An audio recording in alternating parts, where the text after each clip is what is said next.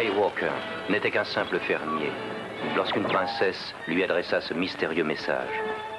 Au secours, Obi-Wan Kenobi. Comme elle est belle La guerre des étoiles, avec Mark Hamill, Je suis Luke Skywalker, je viens à votre secours. Il recrute des nains maintenant dans les commandos. Harrison Ford, Il manque de conversation, ce type-là. On n'a pas dû tourner où il fallait. Carrie Fisher, Bonne chance. Voilà, c'était donc un extrait de Star Wars, La guerre des étoiles. Je ne sais pas s'il aura le même succès en Europe, mais en tous les cas aux États-Unis, c'est les records absolus. Alors comment vous expliquez, euh, Carrie Fisher, l'identification du, du public américain? Quel âge a le public euh, en Amérique qui va voir ce film? À tous les âges. Tous je les âges. pense, oui. C'est pour les enfants de euh, 6 ans et 60, 20 ou 79, je ne sais pas. Non, non, vous nous faites l'amitié de, de faire l'effort de parler français et, et ça va très bien comme ça, oui. Donc euh, public de, de tout âge. Bonjour et bienvenue dans ce nouvel épisode de Chronique Disney, le podcast. I only hope that we never lose sight of one thing that it was all started by a mouse. Chronique Disney, le podcast. 1977. Sur les écrans de cinéma, après la fanfare tonitruante de la 20th Century Fox, une phrase bleue apparaissait sur un fond noir, nous emmenant il y a bien longtemps dans une galaxie lointaine, très lointaine. Force, Jedi, Stormtrooper, Étoile Noire, Sith, Ewok, Wookiee, Droïde et sabre laser, tout cet univers issu de l'imagination du génial George Lucas nous accompagne depuis plus de 40 ans maintenant. Point de départ de ce monument tentaculaire de la culture populaire mondiale, la saga Skywalker vient de s'achever au cinéma en 2019. Ce neuvième film clôt la trilogie nommée Postlogie, pour la distinguer des deux précédentes, la première née sous l'ère Disney de Lucasfilm. Aujourd'hui, pour analyser en détail ce triptyque qui conclut l'une des plus longues sagas de l'histoire du cinéma, nous accueillons notre maître Yoda à nous, non pas en âge mais en connaissance sur l'univers Star Wars. Bonjour Franck. Bonjour. Son padawan dont vous avez déjà précédemment entendu la voix sur le podcast consacré au land de Disneyland Paris. Bonjour Fabien. Salut, salut tout le monde. C'est une première pour elle et pourtant elle est une collaboratrice de longue date chez Chronique Disney. Elle y manie ses crayons comme d'autres le sabre laser et vous pouvez admirer le pouvoir de sa force créatrice sur notre compte Instagram. J'ai la joie d'accueillir une rebelle qui combattrait l'Empire sans la moindre hésitation. Bonjour Cristal. Bonjour. Et pour clore ce conseil d'experts, j'ai le plaisir d'accueillir un invité spécial, un grand fan de l'œuvre de George Lucas, John. John, tu peux d'ailleurs te présenter en quelques mots? Oh, c'est beaucoup demandé ça. Euh, oui, donc euh, fan de l'univers de Lucas, euh, réalisateur de films en devenir, en espérant que ça fonctionne.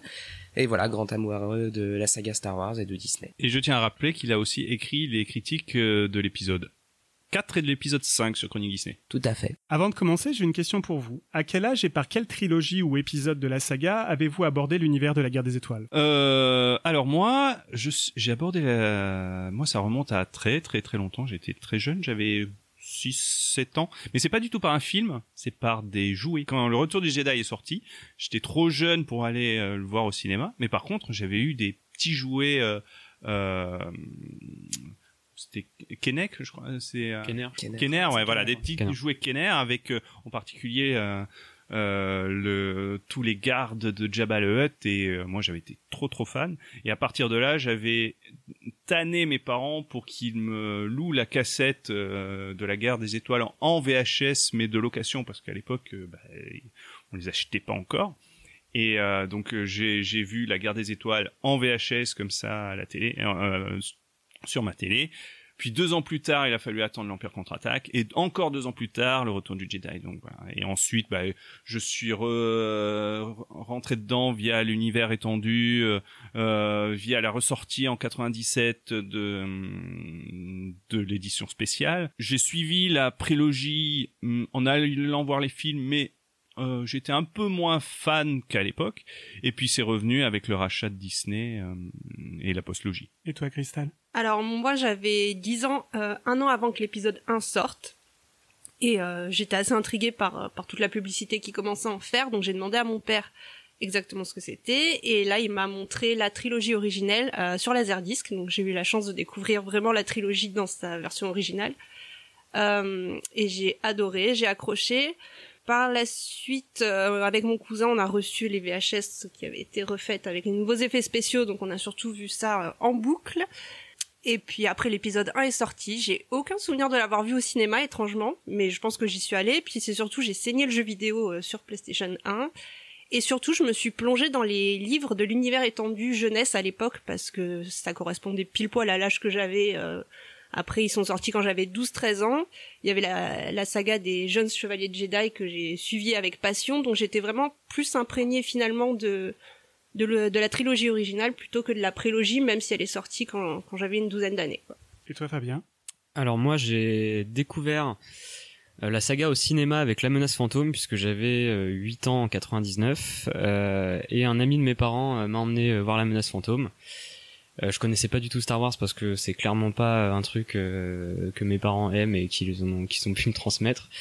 Donc j'ai j'ai beaucoup aimé le film, euh, j'ai eu les jouets, les Lego, etc. Je suis allé voir l'attaque des clones au cinéma avec un ami de mes parents encore une fois. Et ensuite un très bon ami de la famille euh, qui se reconnaîtra peut-être euh, parce qu'il euh, lit euh, il lit euh, chronique euh, m'a passé les VHS originales de la trilogie originale.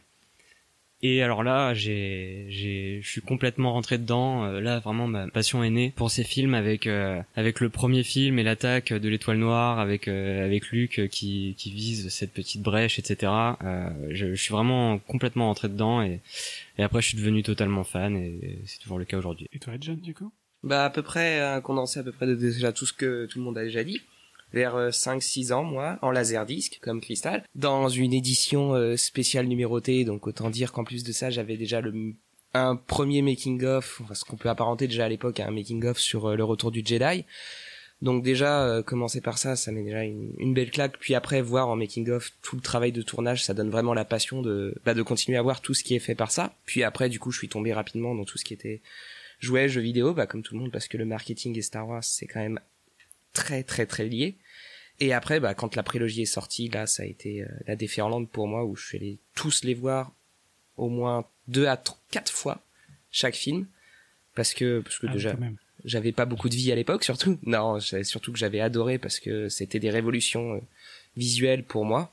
Déjà euh, très amoureux du cinéma, puisque mon père, lui, est un gros gros gros gros fan, hein, clairement. Et après, ça a continué euh, au lycée, principalement quand j'ai commencé à découvrir l'univers étendu, que je me suis plongé dans l'aspect euh, bande dessinée, surtout surtout ce qui était les Clone Wars et tout ça, qui a vraiment développé euh, beaucoup d'imaginaire autour de Star Wars pour moi. Et j'attendais de pied ferme la, la nouvelle euh, trilogie du coup. Et vous avez tous vu euh, les neuf épisodes au cinéma? Euh, non, pas moi du coup. Ah. La, la trilogie originale, j'en ai vu aucun au cinéma. Pourtant, elle est Les ressortie. six autres, oui. Pourtant, elle est ressortie au cinéma, hein, parce que moi, j'ai, euh, moi, effectivement, j'ai le même âge que Franck, donc euh, bah, j'étais trop petit quand les premiers films sont sortis. Enfin, j'étais trop petit pour aller au cinéma à cet âge-là. J'ai un cousin qui a deux ans de plus que moi, donc qui lui avait les jouets, donc on jouait beaucoup avec les bonhommes Star Wars euh, de chez Kenner. Et puis euh, surtout, son père tenait un vidéoclub, donc moi, effectivement, j'ai découvert un nouvel espoir qui s'appelait pas comme ça à l'époque, qui s'appelait juste La Guerre des Étoiles. hein. Euh, et puis effectivement, au fur et à mesure des sorties en VHS, quand le Retour du Jedi est sorti au cinéma, j'étais encore trop petit, donc je ne l'ai pas vu. Donc c'est vraiment une saga que j'ai revue euh, pendant très longtemps. Euh, effectivement, quand ils sont ressortis au cinéma, je crois que c'était pour les 20 ans ou les 25 ans. C'est en 97, ouais, les Voilà, du coup, euh, du coup, effectivement, euh, bah, j'ai eu le plaisir de les découvrir. Alors en version un peu différente que la version d'origine, puisqu'ils avaient été modifiés à la demande de George Lucas, euh, mais avec autant de plaisir. Et moi, j'ai baigné dedans depuis que je suis tout petit aussi. Alors même si je suis moins expert que tous les gens qui sont autour de cette table, euh, voilà, j'ai quand même une bonne idée de ce qui s'y passe. Euh, avant de rentrer dans ce qu'est la postologie, puisque c'est le sujet du podcast d'aujourd'hui, euh, il faut savoir quand même que tout ça a commencé euh, il y a 40 ans par l'idée d'un seul homme, qui est celle de George Lucas, qui s'est battu pour imposer son femme. Est-ce que Franck, tu peux nous en dire plus un petit peu sur comment a débuté l'aventure Star Wars, du, mo- du moins à ses débuts? Disons que je vais plutôt me baser sur euh, ce que George Lucas pensait faire de la de la saga en général et de la postlogie en particulier en fait. Parce que euh, quand le film sort euh, le premier film sort le 25 mai 1977 donc euh, à l'époque il s'appelle simplement Star Wars en français La Guerre des Étoiles qui deviendra un nouvel espoir un peu plus tard. Euh, c'est une révolution au cinéma ça marque en fait la euh, l'ère du blockbuster tel qu'on le connaît actuellement, euh, lui ainsi que Les Dents de la Mer de Spielberg. Euh, et donc ça va révolutionner totalement le, le cinéma. Il, il a, euh, George Lucas avait donc construit son histoire comme une saga. Il, euh, le deuxième numéro qui s'appelle, donc l'Empire contre-attaque et qui sort en 1980, il a déjà commencé à réfléchir à ce que ça soit une saga de neuf films. Certains parlent de 12, mais au moins neuf, avec une euh, la saga qu'il est en train de faire, c'est la, c'est la trilogie originale, et il y aura une saga avant et une saga après. Donc ça date déjà depuis le début. Il avait déjà eu tout le concept. euh, euh, Enfin, il avait l'idée d'un concept en fait. Voilà, il avait déjà l'idée d'un concept. La prélogie, euh, c'est assez clair pour lui. Euh, grosso modo, c'est euh, l'avènement de l'Empire, la naissance de Dark Vador et ce qu'on, un concept qui était assez flou à l'époque. C'était ce qu'on appelait la guerre des clones qui est bien dit dans le dans le premier, Bon, il y a juste mais pas en, réplique, hein. en, en, en VF où c'est c'est appelé la guerre noire. Et donc euh, voilà, la prélogie est plutôt claire. Pour la, la postlogie, par contre, c'est plutôt flou. Euh, pour lui, ça serait plutôt une idée de d'héritage, de spiritualité. C'est voilà, il sait pas trop où il veut. Alors que pour la prélogie, pour lui, c'est clair. Ça sera, ce serait une critique politique et sociale, ainsi que l'avènement des euh, de l'empire tel qu'il est. Donc, une fois là, euh, le retour du Jedi, qui sort en 1983, euh, va le lessiver totalement. Euh, et il va mettre un peu sur pause euh, la saga Star Wars en tout cas de son côté, même s'il va continuer à faire euh, quelques euh, œuvres pour la télévision, dont les deux téléfilms Ewok, euh, ainsi que la série Droid euh, en animation et Ewok en animation. Pour ce qui se rappelle de l'époque, les génériques étaient chantés par Dorothée. voilà pour, à fait. Et puis il va collaborer aussi avec Disney et créer les attra- l'attraction Star Tour, du coup, un peu plus tard, euh, dans les années 80. Oui, c'est ça, en 1986, ouais, il, il crée 87, je crois. 86, 87 à ouais, Disneyland. je sais plus. Ouais. Crée donc la- l'attraction Star Tour. Mais là, à cette époque-là, Star Wars est déjà en va, va connaître une pause en fait pendant quelques années. Euh, les comics euh, qui étaient euh, publiés chez Marvel vont s'arrêter. Le génie de Lucas, c'est ça. hein. C'est en fait quand il a créé ce, quand il a créé euh, l'univers Star Wars, il était pas, enfin, les studios ne lui faisaient pas confiance totalement, du moins ceux qui le distribuaient. Il a négocié un truc génial, c'est-à-dire qu'il a dit, il y a pas de souci, vous distribuez mon film, du moins le premier, et ensuite il a dit par contre, je m'octroie le droit de licencer tout ce que je veux. Et c'est moi qui récupère la licence. Donc effectivement les jouets, mais aussi tout ce qu'on peut licencer, mais y compris donner les autorisations pour faire vivre son œuvre à travers des médias différents, notamment bon, éventuellement la télévision chez ABC, mais c'est surtout toute la littérature et tous les auteurs à qui il a accordé le droit d'utiliser et de créer à partir de son point de départ des histoires et un univers qu'on a appelé l'univers étendu du coup. Tout à fait. Mais euh, dans les années 80, ce, ce euh, l'univers étendu est assez euh, euh, limité. En fait, t'as les comics Star Wars euh, chez Marvel, puis après tu as quelques romans. T'as trois romans sur Han Solo et trois romans sur Lando euh, plus un roman, euh, une sorte de préquel entre le l'épisode 4 et l'épisode 5. Mais c'est c'est assez limité. Après, en 1986, tout va s'arrêter. Il va plus avoir grand chose jusqu'à ce que euh, au début des années 90, grâce à l'avènement, en fait, l'amélioration des effets spéciaux, en particulier d'un certain Jurassic Park, euh, il, Fait par ILM, société de George Lucas.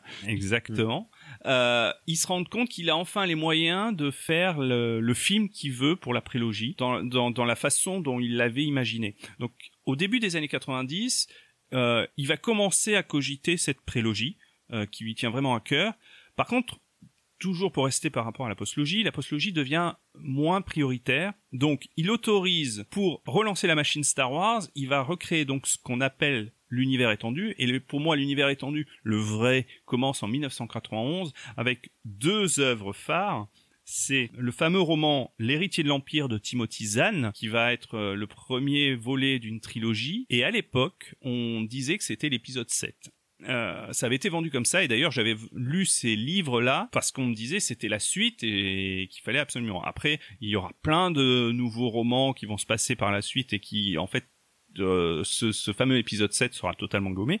Mais donc il y a eu l'héritier de l'empire la bataille des Jedi et l'ultime commandement qui sont des romans euh, fondateurs de l'union euh, de l'univers étendu. Et une trilogie, justement. une trilogie Et une autre œuvre très importante et qui va nous intéresser un peu plus tard euh, dans le podcast, c'est L'Empire des Ténèbres. C'est un comics qui a été euh, écrit par Tom Veitch et euh, dessiné par Tom Kennedy et Jim Bakey, qui, pareil, se trouve à peu près à la même époque, un peu un peu avant que l'héritier de l'Empire, et qui raconte la résurrection de l'empereur.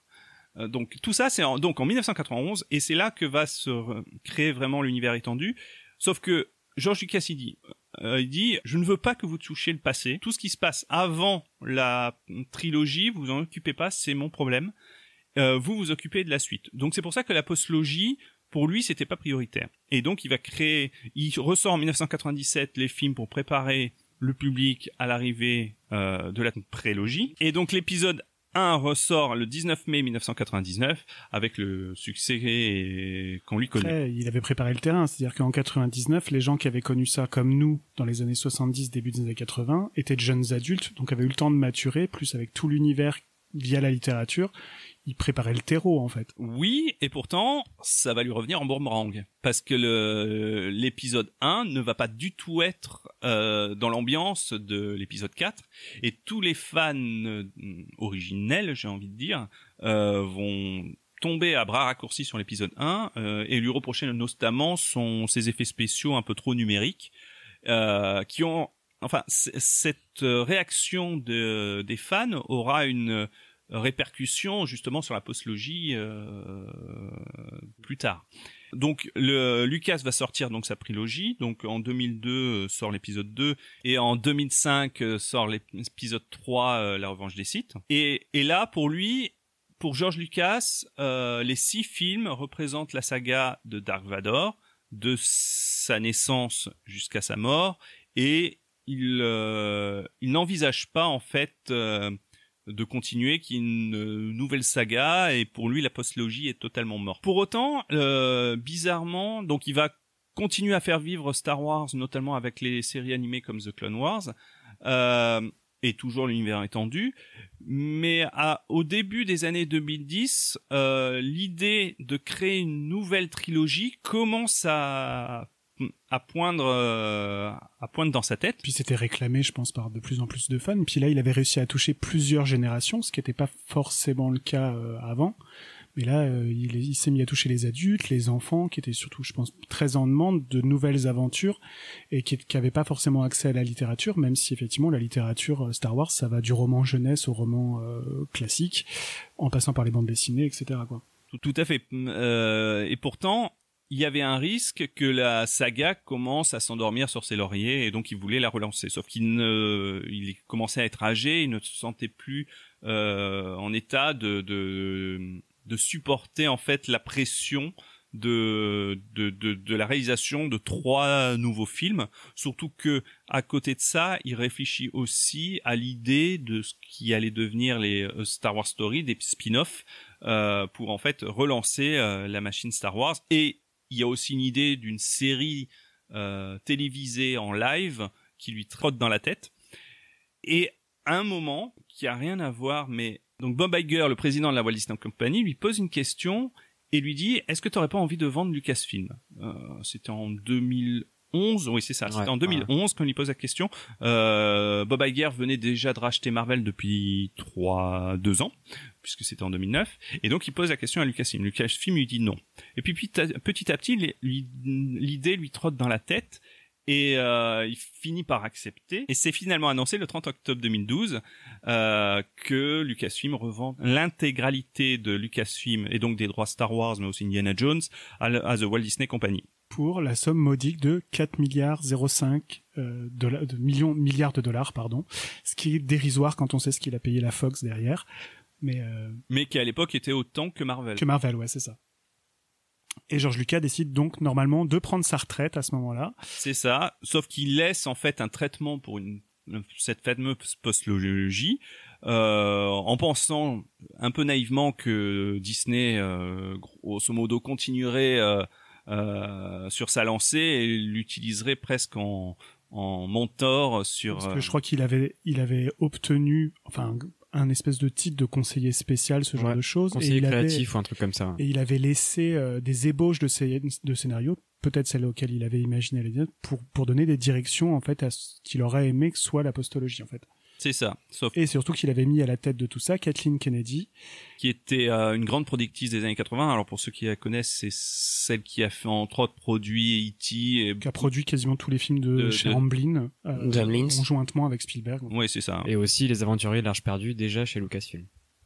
Donc c'est euh, elle, elle connaît bien en fait euh, l'univers du cinéma et, euh, et c'est elle qui va et qui est d'ailleurs toujours à la tête de Lucasfilm. Et donc Disney rachète euh, Lucasfilm, et là du coup ils commencent à réfléchir à en faire quelque chose quand même, parce que j'imagine que pour le prix qu'ils ont payé, ils vont pas se la garder juste pour faire des attractions dans leur parc. Quoi. Tout à fait. Mais pour revenir sur, le choix de Disney, en fait, Disney était déjà, comme on a dit, euh, très lié à Lucasfilm, notamment euh, euh, via Star Tours, qu'ils ont rebooté d'ailleurs en 2011 avec l'avenue, euh, l'aventure. Captain EO aussi, hein, on se rappelle pas, mais Captain EO c'est produit par George Lucas euh, et Lucasfilm. Et bon, après, la plupart des effets, des grands effets spéciaux des films Disney sont réalisés chez chez ILM parce que c'est jusqu'au Seigneur des Anneaux, la la- à peu près la seule société d'effets spéciaux euh, vraiment euh, très poussée et qui innove euh, et qui innove. Et puis simplement parce que Lucasfilm un jour a créé dans sa division informatique une petite société qui s'appelle Graphics Concept ou quelque chose dans ce goût-là, euh, qui deviendra plus tard euh, la société Pixar quand elle a été revendue à Steve Jobs euh,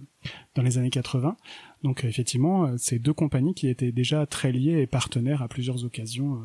Euh, Et puis Disney aussi euh, est très maître, est passé maître aussi également dans le merchandising, donc euh, c'est Rien ne se perdait. Voilà, c'est la la euh, la gestion des jouets, et des livres, tout ça, c'est quelque chose que, que, que Disney connaît très bien. Quand Disney rachète donc euh, Lucasfilm, la première chose qu'ils font, si mes souvenirs sont bons, c'est d'annoncer qu'ils vont mettre en chantier du coup la postologie. Tout à et fait. ils annoncent effectivement La la, sortie la de sortie l'épisode Star Wars 7, dont on n'a pas encore le nom à l'époque, mais qui sortira sur les écrans euh, En 2015. trois ans plus tard. Voilà, c'est ça, en 2015. Euh, il est prévu à sortir en mai à la base, mais il sera repoussé finalement en décembre. Euh, parce que Parce le... que c'est mieux de sortir les films en décembre. Parce que Noël. Euh, non, non, pour, pour le coup, c'est parce que le, c'est pour les délais, c'est les délais étaient très très courts et que le, le réalisateur dont, qui va être choisi pour euh, pour réaliser l'épisode 7 demandera un peu un six mois de, de rab euh, pour pouvoir le sortir. Et au final, le le sortir à Noël qui est, sera finalement une bonne chose parce que le film euh, marchera euh, du feu de Dieu, mais ça on en reviendra, on y reviendra dessus un peu plus tard. Si vous n'avez pas vu la postologie et notamment le dernier épisode, c'est-à-dire l'épisode 9, nous vous conseillons de reporter l'écoute de ce podcast à plus tard, une fois que vous auriez visionné le film, parce qu'effectivement, pour parler en détail du film, on, est, on va être obligé de vous gâcher euh, quelques détails et quelques secrets révélés du film.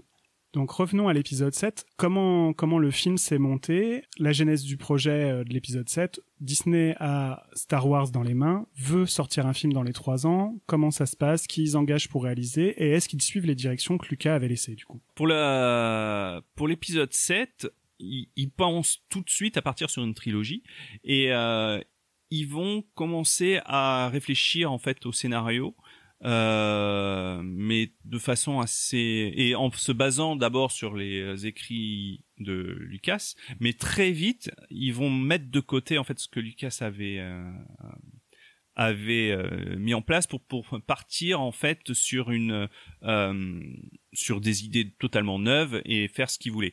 Une des conséquences, c'est que pour se libérer en fait de toute contrainte, c'est qu'ils vont décider de décanoniser euh, tout l'univers étendu. Donc à partir de 2014, toutes les œuvres euh, de l'univers étendu deviennent ce qu'on ce qu'on appelle légende et à partir de là les nouvelles œuvres elles feront partie du canon officiel et euh, s'inscriront dans l'histoire officielle de la saga Star Wars. Euh, alors ça a bien sûr fait euh, grincer des dents beaucoup de fans. Euh, pour autant, est-ce que George Lucas n'aurait pas fait Euh, Il faut savoir que euh, George Lucas se contrefichait mais complètement de l'univers étendu. Euh, il s'est, quand il pouvait, il le contredisait dans les films ou dans les séries. The Clone Wars, par exemple, a beaucoup contredit ce qui avait été déjà fait euh, dans l'univers étendu. Donc, à mon avis, s'il avait voulu faire la postlogie et qu'il avait une idée en tête, il aurait lui-même euh, décanonisé euh, l'univers étendu, légende. Donc, je pense que ça, c'est un faux débat et ça perd enfin, l'idée même de, de se laisser euh, champ libre euh, était, était plutôt bonne. Bon après, est-ce que ils ont fait des bons choix Ça, c'est une autre question. Oui, oui, c'est un autre Mais sujet. euh, Mais ils étaient obligés de faire ça parce que si si tu gardes l'univers étendu comme euh, enfin légende comme canon, tu vas faire des adaptations des, des, des livres et des comics en fait. Tu vas pas faire des films inédits avec un scénar euh, nouveau en fait. Ah bah oui, t'étais coincé parce qu'il y avait tellement de toute la chronologie en fait était blindée d'histoires, C'est donc ça. euh, quoi qu'il arrive, ça aurait été euh, totalement incohérent. Donc, euh, donc Oui, mais t'étais pas obligé de le dire. C'est-à-dire que tu peux faire euh, une postologie même s'il y a déjà des choses qui sont écrites et pas dire euh, ça c'est canon, ça c'est légende. Juste, effectivement, tu mets de côté. Mais à partir du moment où tu dis bah ça c'est légende, euh, nous euh, on va faire autre chose. Il y a un espèce de, en tout cas je sais pas si c'est le cas de beaucoup de gens, mais en tout cas ça a été un peu mon ressorti. Ça fait un petit peu le côté aussi, et on peut pas s'empêcher de penser ça, d'ego de euh, c'est bien ce que vous avez fait, mais nous euh, on va faire un truc beaucoup mieux que ça, on veut faire autre chose et tout ça, ce qui est tout à fait respectable. Mais dans ces cas-là, dites rien parce que, et on verra plus tard quand on parle de la postologie, notamment du dernier épisode, Mmh. quand tu connais le légende, bon c'est du légende, je reviens pas dessus, mais que tu vois des idées du légende qui sont mais salement repris dans le dernier, dans trop de trucs, tu Il y a fais... pas que dans le dernier, dans le, dans le, dès le 7, on voit déjà des choses qui sont reprises. Je vois qu'on direct à la barricade, d'accord, c'est parti. Mais tu dis, c'est les gars, vous faites quoi en fait? Vous nous dites, euh, c'est bien gentil, vous êtes des fans, vous faites votre truc dans votre garage, dans votre coin, c'est super sympa. Nous, on est Il est dans grand un le délire. garage. hein. Et on fait ce qu'on veut de notre truc, mais par contre, dès que vous avez une bonne idée, bah on va la prendre, mais on va rien dire parce que bah c'est légende. Bah, tu je- dis rien ou tu. Mais je pense que le but était quand même Voilà. de euh, de créer une un, un univers cohérent parce que le, le Hmm. but c'était ça c'était parce que même l'univers légende en lui-même euh, il y avait différentes œuvres qui étaient plus ou moins canon en fonction je crois que la saga du prince Ken par exemple avait été décanonisée déjà bien avant euh, Ça sélectionnes. contredisait d'autres choses. Et tu hein. mets pas tout à la poubelle. Après, est-ce que la guerre a pas, ça c'est, pour, le coup, c'est peut-être de la science-fiction parce qu'on ne le saura jamais. Est-ce que les gens aussi se sont pas revés dessus? Parce que bah du coup on a collé une étiquette Disney sur quelque chose, voilà, avec la réputation que peuvent avoir les studios Disney de faire des choses extrêmement familiales, souvent un peu polissées, sur un univers qui était devenu finalement assez adulte parce que la prélogie est quand même beaucoup plus noire que la trilogie d'origine. Euh, est-ce que les gens avaient pas peur en se disant bon bah ça va passer chez Disney, donc on va euh, sucrer le tout, on va on va adoucir et arrondir les angles et on va tout jeter. Est-ce que si Lucas avait vendu ça à un autre studio, euh, il y aurait eu les mêmes griefs parce que c'était un autre studio où là effectivement les gens aussi sont tombés à bras raccourcis parce que c'était Disney? Et qu'il faut être très honnête, Disney n'avait pas que dans l'idée de faire des films, mais aussi d'étendre l'univers à leur parc d'attractions et à tout, tout ce qu'ils peuvent véhiculer derrière euh, en termes d'audiovisuel et ce genre de choses. Est-ce est-ce que ça n'a pas été aussi le cas? Et est-ce que c'est pour ça aussi que ça, le projet, les projets n'ont pas été fustigés par les, les, les fans aussi dès le départ à cause de ça? Sûrement, oui. De toute manière, Disney a une, euh, a une, euh, comment dire, une aura de, euh, de tout gentil, tout bon. Sauf qu'on oublie que bah, ils ont Disney, c'est aussi Touchstone, c'est aussi Miramax, donc les, euh, les les produits adultes ils savent faire et il y a pas de souci. Donc et maintenant c'est la Fox, donc euh, voilà. Euh, mais il y a, je pense que, mais je, pour revenir là sur le le fait que l'univers légende a été euh, effacé, je pense que l'idée c'était aussi de rendre. C'est pour ça qu'ils ont mis en place le story group, c'est-à-dire un, c'est un un groupe de personnes qui est censé chapeauter toutes les œuvres Star Wars, donc les films bien sûr, mais aussi tout ce qui est jeux vidéo, livres, comics, pour qu'il y ait une cohérence euh, de l'ensemble. Les gardiens du temple, quoi. Ça, Exactement. Un peu, ouais.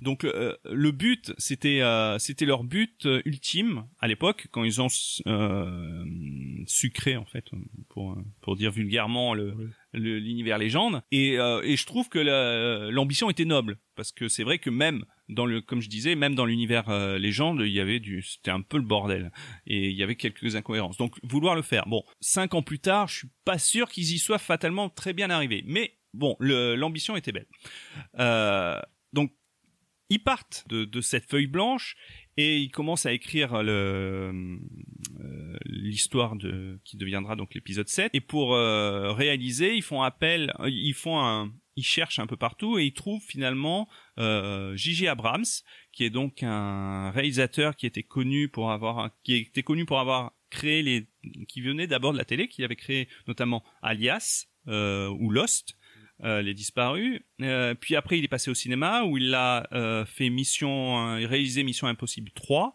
Euh, il a rebooté la saga Star Trek. Avec euh, beaucoup d'intelligence, je trouve. Euh, et il a fait aussi un film presque hommage à Steven Spielberg avec Ah, Super 8. même. Donc voilà. Donc c'est J.J. Abrams qui commence à réfléchir euh, au scénario. Il se fait aider de Laurence Kasdan qui avait écrit notamment euh, l'Empire contre-attaque. Euh, et donc ils réfléchissent euh, à ce que deviendra le réveil de la force, qui sort sur les écrans le 18 décembre 2015. Qui es-tu?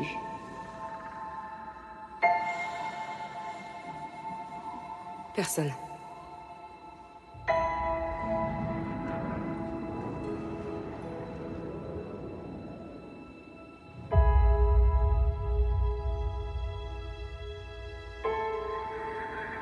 J'ai été formé à une seule chose.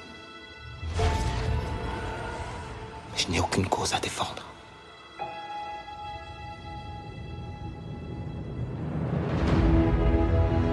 Rien ne nous arrêtera.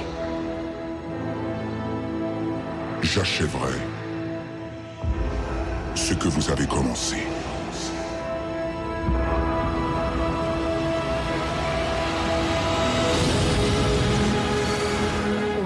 Sortes d'histoires. C'est vrai.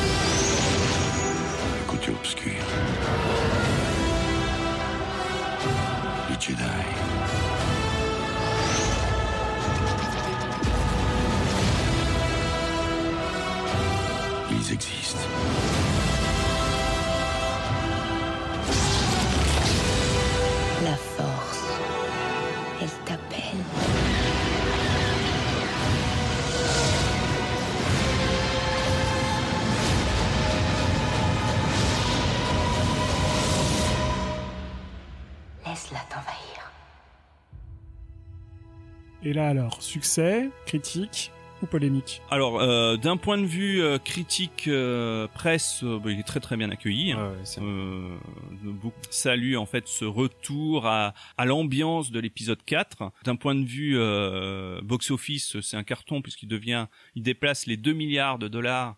Euh, à l'époque, c'est le troisième film euh, de l'histoire du cinéma à avoir ce score après Titanic et Avatar. Le public globalement est conquis.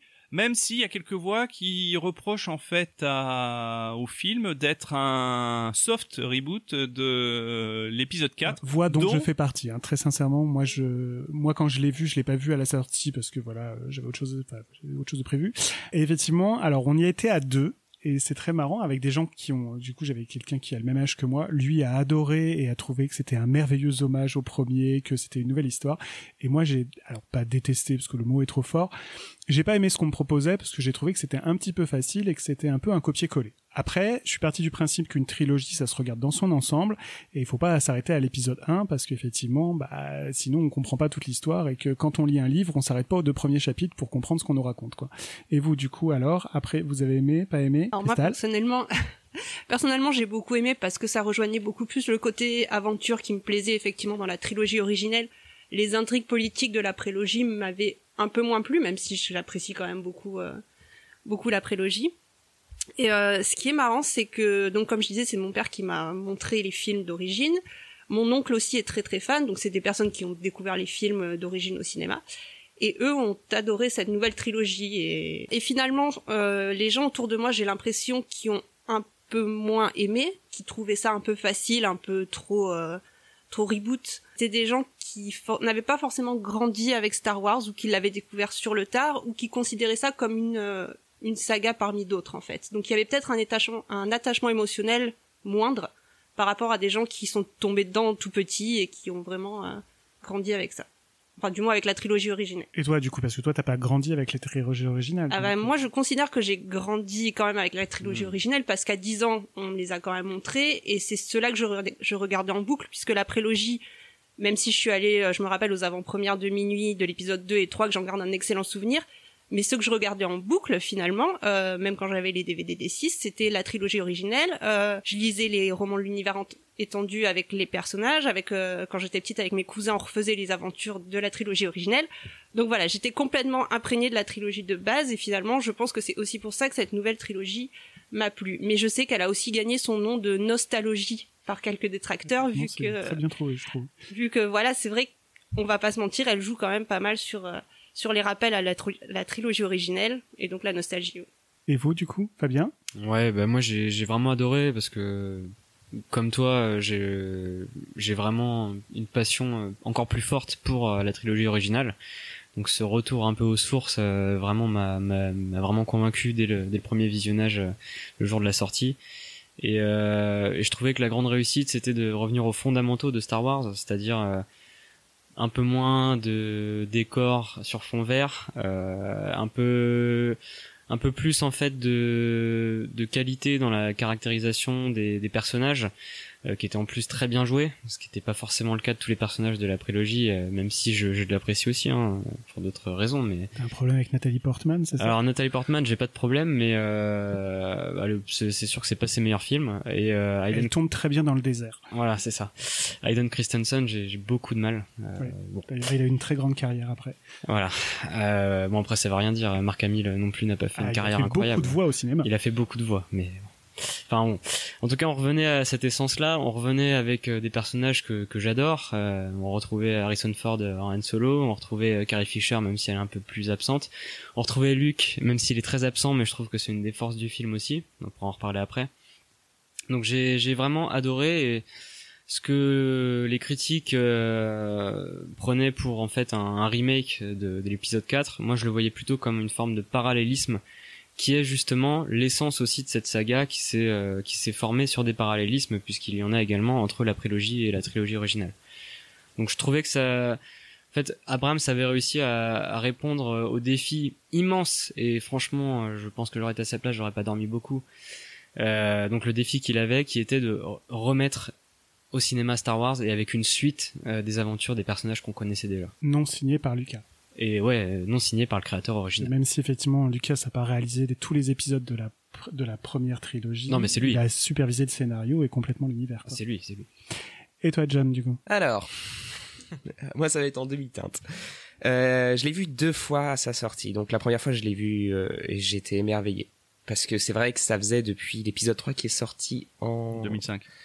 Ça faisait près de 10 ans. Oui. 10 ans qu'on attendait la suite, quoi. Donc forcément, quand on entend les trois premières mesures de, de la musique, on est, on est emporté. Et euh, moi, voilà, je me suis remporté dans l'aventure. Et après, je suis allé voir une deuxième fois avec mes parents. Et là, ça n'a pas été la même limonade. Parce que mes parents aussi ont grandi avec, puisque mes deux parents l'ont vu à sa sortie en 77. Je ne vous dirai pas l'âge de mes parents.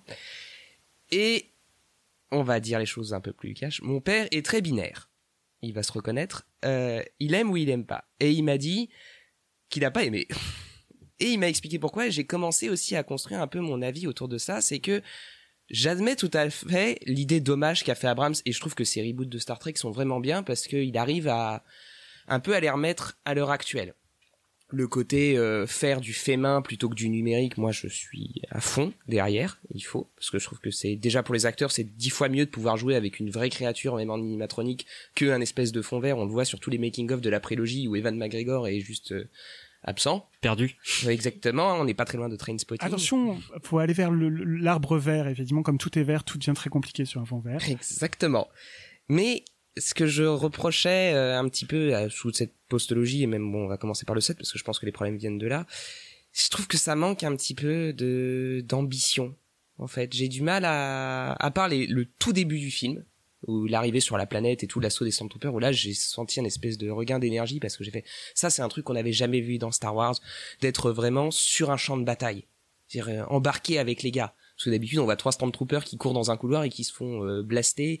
Et bien, bon, bah, c'était cool, hein, euh, ils se sont bien battus.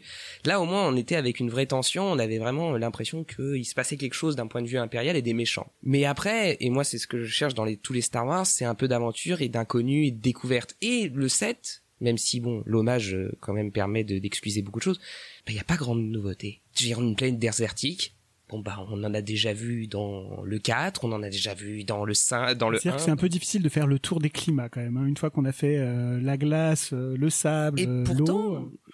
ou alors la filmer différemment, je ne sais pas. Mais bon, bah ça on a déjà vu. Euh, la base des rebelles, si c'est pas Yavin 4, c'est euh, la cousine jumelle. Je fais bon, c'est vrai qu'ils ont qu'une base dans la jungle ou dans l'espace ou dans la glace. On peut peut-être me vendre autre chose. Et ça a été un peu ça. C'est je suis là, je fais bon, oui, ça j'ai déjà vu, ça j'ai déjà vu, ça j'ai déjà vu. Vendez-moi autre chose un petit peu. Bon, il y a des moments dans le film où je peux pas retirer ça, où vraiment j'ai été bluffé. Je dis tiens, voilà une innovation et et et après, bon, on verra ça dans le 8 et le un, 9. un goût de, un goût de, ça, ça a été amorcé mais pas abouti. Alors après, Oui. Et après, c'est le premier. Donc, voilà, on se dit, j'attends de voir la suite parce que il, il introduit ça, donc peut-être que ça va servir à quelque Il y a chose. beaucoup de trilogies où c'est comme ça, hein, où euh, le premier épisode est pas, c'est pose les bases et là pour le coup c'est ce que disait Franck, il a fallu reposer toutes les bases.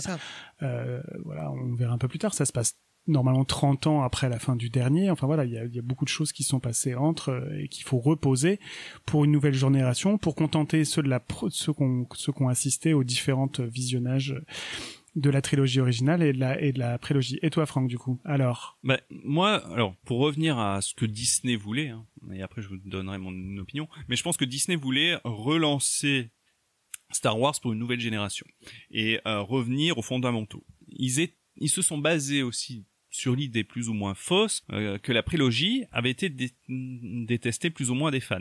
Ce qui est vrai, mais qui va aussi leur donner une épine dans le pied parce que c'est vrai pour une génération, mais c'est pas vrai pour l'autre. C'est ça. Et ça, et, c'est la génération qui a aimé la prélogie euh, qui est la plus virulente et la plus présente sur les réseaux sociaux. Bon, on, en- on y reviendra un peu plus tard, mais donc voilà, ils ont voulu refaire cette, euh, cet hommage-là et donc faire donc euh, moi ce que j'ai beaucoup euh, je- comme Fabien j'ai beaucoup apprécié le 7 parce que j'ai retrouvé cette ambiance euh, cette ambiance très trilogique en fait euh, ce- ces personnages que j'adorais ce euh, ces visuels qui étaient grandioses et euh, euh, moi la planète désertique ne m'a pas gêné. La, la planète Jakku j'ai trouvé ça mais superbe. Et surtout que ces vaisseaux écrasés euh, tu sentais qu'il y avait euh, il s'était passé une bataille que tu connaissais pas tu avais envie d'en connaître plus euh, et on en saura plus dans l'univers étendu justement. Euh, tout ça faisait qu'il y avait une un, un, un côté euh, euh, mystérieux qui me plaisait beaucoup et j'ai trouvé aussi que les nouveaux personnages étaient totalement attachants. Euh, que ça soit euh, Rey, Finn, euh, Poe, qui n'est Poe Dameron, le qui n'était pas censé revenir, mais en fait le il, il était censé être mort en fait quand lors du Ouais, crash, mais euh, il- finalement ils se sont rendu compte qu'il que Oscar Isaac. euh, Oscar Isaac jouait tellement bien qu'ils l'ont fait revenir par la suite. Euh, et puis euh, le fameux Kylo Ren, euh, Ben Solo, euh, qui qui est, je trouve, un méchant. Alors, on est d'accord. je- vous arrête tout de suite. Ce n'est pas Dark Vador. Dark Vador, c'était le mal absolu. Mais c'est le but justement. Mais euh, Kylo Ren est beaucoup plus ambivalent, beaucoup moins manichéen, beaucoup plus torturé, et je trouve que le, le personnage joué par Adam Driver est extraordinaire. Donc, il y avait, euh, y avait un, un jeu d'acteur qui était bien plus poussé que dans la prélogie. Dans la prélogie, euh, bah, comme on l'a dit, euh, beaucoup d'acteurs savaient pas trop où ils étaient, et certains étaient vraiment mauvais. Et euh, l'histoire d'amour entre Padmé et Anakin était pas crédible pour un sou. euh. Après, je pense que dans la prélogie, ce qui est important, c'est les événements, en fait. C'est comment, comment. C'est la politique, euh, oui. C'est, les événements, et c'est, je pense que c'est ce qui a Enfin, moi, ce que j'ai préféré dans la prélogie, c'est les événements. politique C'est-à-dire comment du- on passe d'un système ultra libéral où tout le monde est en liberté à un empire total en un claquement de doigts, quand même. Pour moi, la prélogie, le vrai héros de, de la prélogie. Si tu sors Jar Jar Binks, on te tue. Non, euh, c'est pas le patine.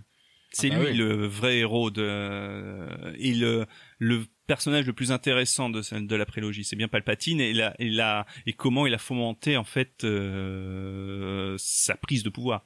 Mais bon, donc pour Avec l'aide de Jar Jar Binks. Quand même. Qui a Ouais. été le personnage le plus décrié et qui, quand même, fait basculer une galaxie libre à un, un, emp- un empire totalitaire. Ah, mais il aura pourri la vie de tout le monde jusqu'au bout. hein. tu vois, comme quoi, faut pas toujours laisser tout le monde parler.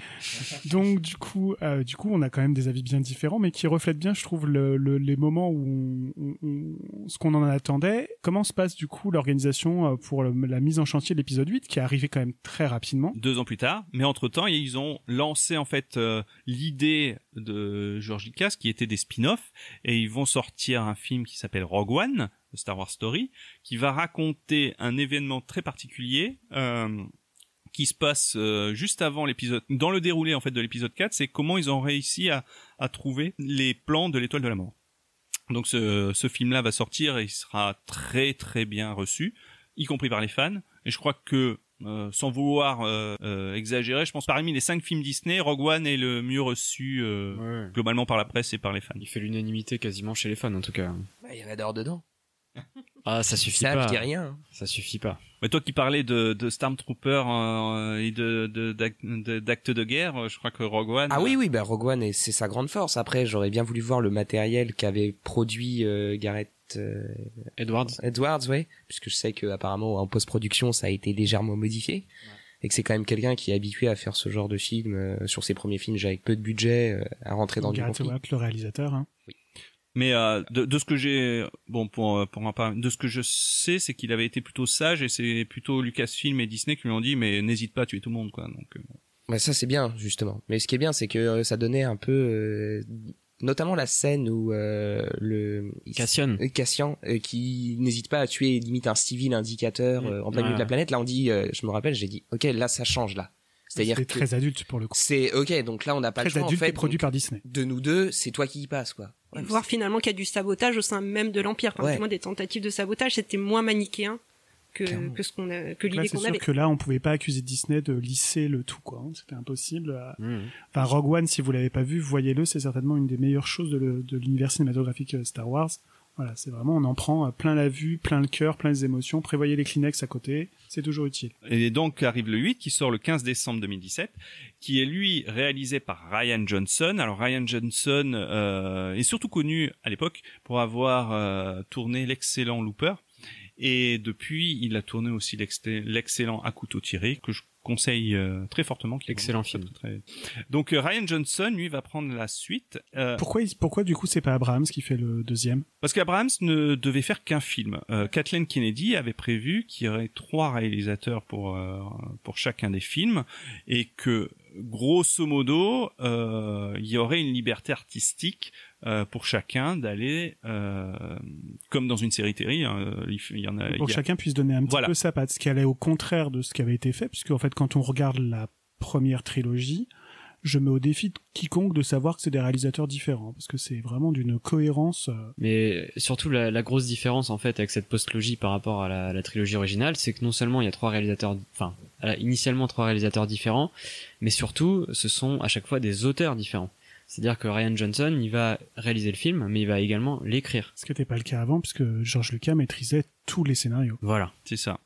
Donc en fait, on- euh, le, la post-logie va être un peu quelque part, enfin, un cadavreski en Mm. fait, où euh, comme Mm. dans une série télé, euh, t'as un showrunner qui fait la première saison, puis un, le- un suivant qui fait la deuxième saison et fait évoluer les personnages, et, euh, et après le troisième est censé raccrocher les wagons et euh, Conclure l'histoire. et conclure l'histoire. Parce que c'était bien ça l'idée. L'idée, c'était que à la fin du neuvième épisode, l'histoire était conclue. Je sais pas si c'était l'idée ou pas. Est-ce qu'ils avaient prévu euh, potentiellement de faire une nouvelle trilogie euh, euh, Tout est possible. De toute façon, Tout la porte possible. ne sera jamais fermée, même Oui. aujourd'hui encore. hein. Oui, c'est ça. Donc Ryan Johnson va donc produire son euh, réaliser, produire et écrire ce fameux épisode 8. Est-ce que les deux réalisateurs se sont parlé ou pas? En tout cas, une chose est sûre, c'est que Ryan Johnson a demandé à Abrams. à J.J. Abrams de changer un détail à la fin, qui ne voulait parce que dans le der- dans le dernier plan quand euh, Ray arrive sur Ashto, la planète euh, océanique où se trouve Luke Skywalker, elle vient avec le faucon euh, piloté par Chewie et par un droïde et ça devait être euh, BB-8. Euh, Ryan Johnson a demandé à J.J. Abrams de changer cette scène-là pour mettre plutôt R2D2. Donc voilà. Donc a priori, en tout cas, ils ont ils ont pu discuter et ils, ont pu faire les modifications en fonction de ce que l'autre disait. Mais euh, le problème, c'est que quand, comme il y a que deux ans de séparation, Ryan Johnson avait déjà fini d'écrire son traitement du scénario avant l'épisode 7 ne sorte et qui voient en fait la réaction des gens et et, et, et... Ouais, dans la chronologie, il faut bien comprendre que le scénario et même le, enfin, le tournage avait peut-être pas débuté, mais euh, le scénario était bouclé, le casting aussi. Enfin voilà, av Oui, avant ça. même que le- l'épisode présent sorte au cinéma, parce que là pour le coup, les délais étaient très courts puisqu'il y a un épisode qui est sorti à peu près tous les deux, deux ans, alors que ouais. pour les euh, précédentes trilogies, c'était tous les Ce trois ans. énorme hein, en termes de, de, de, de tournage et surtout de post-production, parce que c'est sur la post-production, ce genre de choses qui est important, enfin qui est très longue. euh, c'est des délais qui sont extrêmement courts au cinéma. Je crois que le- Surtout, surtout qu'en plus la tri- le premier épisode, l'épisode 7, a- est, est sorti trois ans après euh, l'annonce du rachat. Donc euh, là aussi, ça avait été très court pour mettre en place tout ce que euh, la trilogie. Et le problème qui se trouve, qu'on parlera dans l'épisode 9, euh, viennent, je pense, de là. Quand je t'ai trouvé, j'ai décelé en toi une puissance brute et indomptée. Et au-delà de ça, autre chose de tout à fait exceptionnel.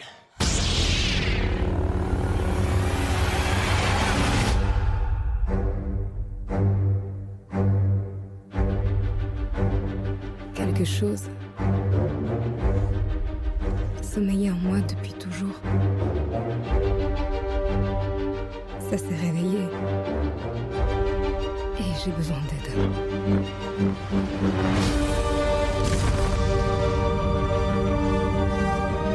Je n'avais senti une telle énergie à l'état brut qu'une seule fois. Je n'en avais pas eu assez peur alors. Aujourd'hui, elle m'effraie.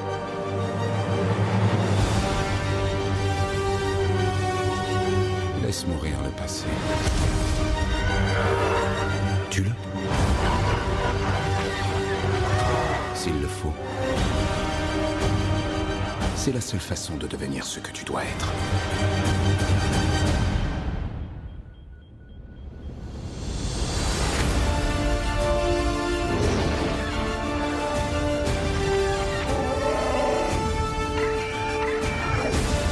Nous sommes l'étincelle qui allumera l'incendie, qui réduira le premier ordre en cendres.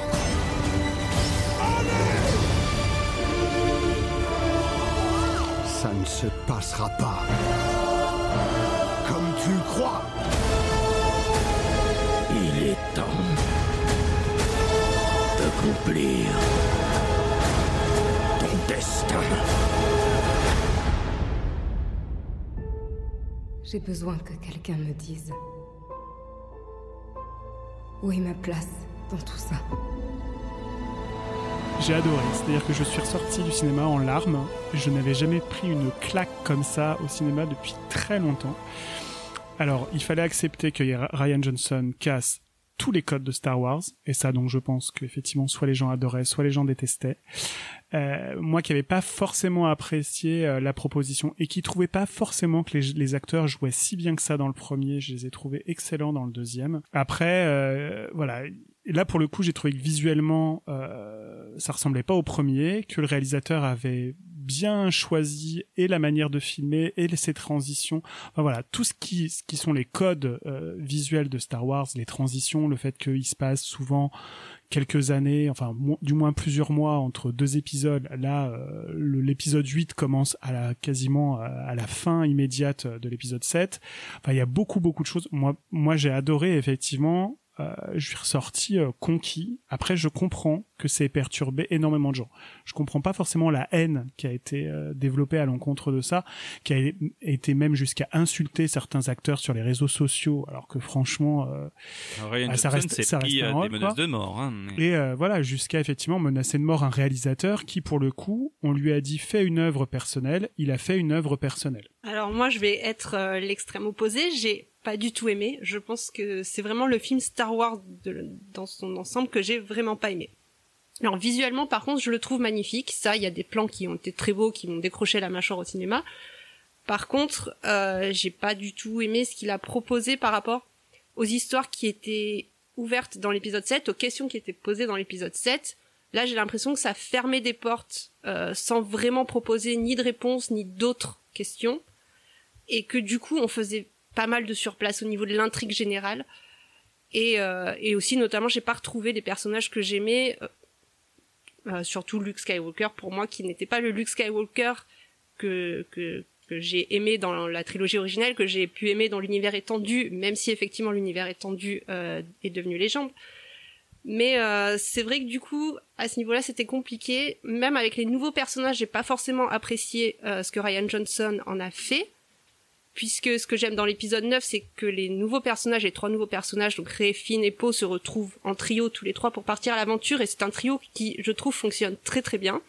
Et qui du coup était complètement éclaté dans l'épisode 8. Et c'était un peu dommage. Alors on introduit d'autres nouveaux personnages qui sont également sympas, mais au final ça fait trop de nouveaux personnages. On en est déjà au deuxième épisode. Et du coup, pour conclure ça derrière, c'est un peu compliqué, quoi. Donc euh, non, j'ai pas, j'ai malheureusement pas du tout aimé cet épisode 8 et j'avais espéré que l'épisode 9 euh, me le fasse aimer euh, a posteriori et ça n'a pas été du tout le cas, même plutôt au contraire, ça a renforcé mon mon mon désarroi face à cet épisode 8. Donc voilà. Et toi, Fabien? Bah moi je suis un peu comme toi, j'ai j'ai vraiment adoré. Euh, contrairement à toi, Crystal, ce que j'ai aimé justement, c'était euh, euh, le fait de, de tout casser et justement de, par exemple pour le personnage de Luke Skywalker, de l'emmener là où on l'attendait pas. C'est-à-dire en, un mec euh, devenu un peu dépressif, euh, qui, a perdu tout espoir et qui, euh, qui croit plus en rien en fait.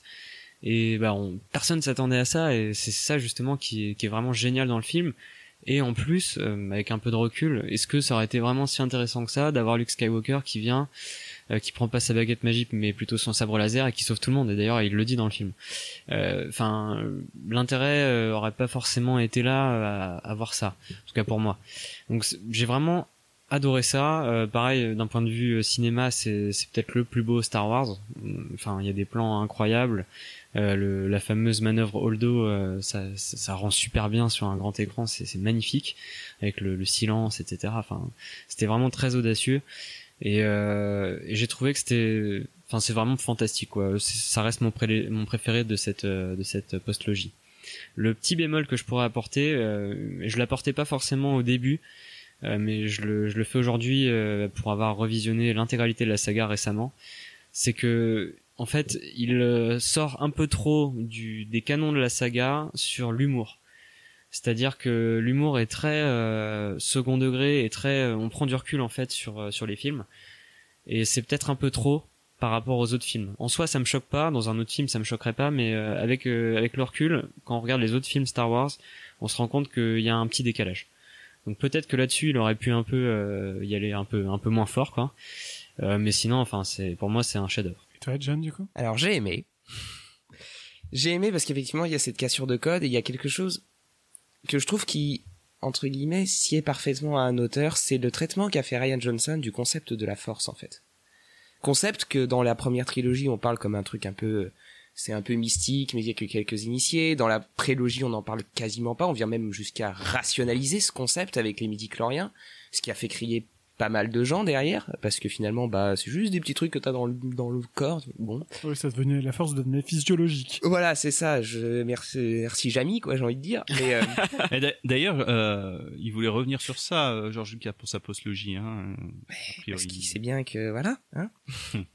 Mais par exemple toute la séquence et c'est là où vraiment on touche à Star Wars d'un point de vue film d'auteur c'est dans son montage pour, pour expliquer toujours la force. Quand Ray met la main sur la stèle et qu'on voit tout le concept de la vie, du cycle de la vie qui vit, qui meurt, qui... On dit, waouh, la force devient tangible pour les spectateurs, en fait. On dépasse le concept de je peux pousser des trucs, je peux attraper des trucs. Et corroborer ça avec le côté que Kylo Ren et Ray soient capables de faire une parfaite balance pour se retrouver dans deux espaces et créer des situations où l'eau arrive dans un espace complètement clos ou inversement. Je trouvais que ça, c'était vraiment un vrai parti pris d'auteur de dire je vais cristalliser quelque chose à ma manière. Et en ça, Ryan Johnson réussit parfaitement. Après, effectivement, dans, il y a quelques petits bémols, je veux dire, euh, bon, c'est vrai que ça, je suis obligé de la rejoindre sur ce point de vue-là. C'est vrai que ça traîne un peu en longueur quand les vaisseaux euh, font les auto-tamponneuses. Euh, bon, alors on fait quoi? Ah bah il faut qu'on tienne, il faut qu'on tienne. Mais vous savez pas pourquoi? Ouais, mais il faut qu'on tienne, faut nous faire confiance. Ouais, mais les gars, ça fait un peu long là quand même. Et puis le, passage à trouver un contrebandier, euh, donc à créer un univers, des personnages, des situations qui finalement, on le verra avec le 9, bah, vont pas servir à grand chose pratiquement parlant. Bon, c'est un peu dommage. Après, j'aime bien voir Benicio del Toro en contrebandier euh, complètement bourré et avec un cheveu sur la langue. Mais par exemple, la mort de Phasma, je trouve ça hyper dommage. Alors que c'est un personnage qui avait été mis énormément en avant euh, dans le premier et en plus qui a été euh, popularisé dans les parcs Disney, Alors, enfin est-ce Disney a beaucoup capitalisé. Alors, là, oui, mais est-ce qu'il a été, comme les Chevaliers de Rennes d'ailleurs dans l'épisode 9, euh, euh, Oui, mais là, c'est parce que justement, dans le 8, Ryan Johnson l'a carrément dit qu'il ne le trouvait pas de place pour eux dans son scénario, donc il les a complètement mis de côté. On Oui, ne les voit enfin, pas, on ne les évoque à euh, peine. le, donc forcément, le- dans le 9, tu peux pas euh, passer du temps sur des personnages que finalement tu as très peu vus, quoi. Oui, mais dans l'épisode 7, on les voit quasiment pas non plus. Non, mais euh, ça... Mais il est ça- le meilleur des chevaliers de Rennes. Bah voilà, mais qu'est-ce qu'on en s'en fiche en fait Non, mais ils auraient pu être développés. Il y avait encore deux films derrière pour les développer. Mais comme tu le fais pas dans le 8, bah, t'as pas le temps de le faire dans le 9. Forcément, bah, t'es obligé de passer vite dessus. Et je pense que Phasma a peut-être eu aussi, euh, ce- Phasma- Enfin, Phasma dans le 7, de toute façon, euh, on la voit plus, on la voit pas tant que ça non plus. Je pense que ça. Phasma, elle a un le 8, peu elle une- meurt un peu bêtement quand même.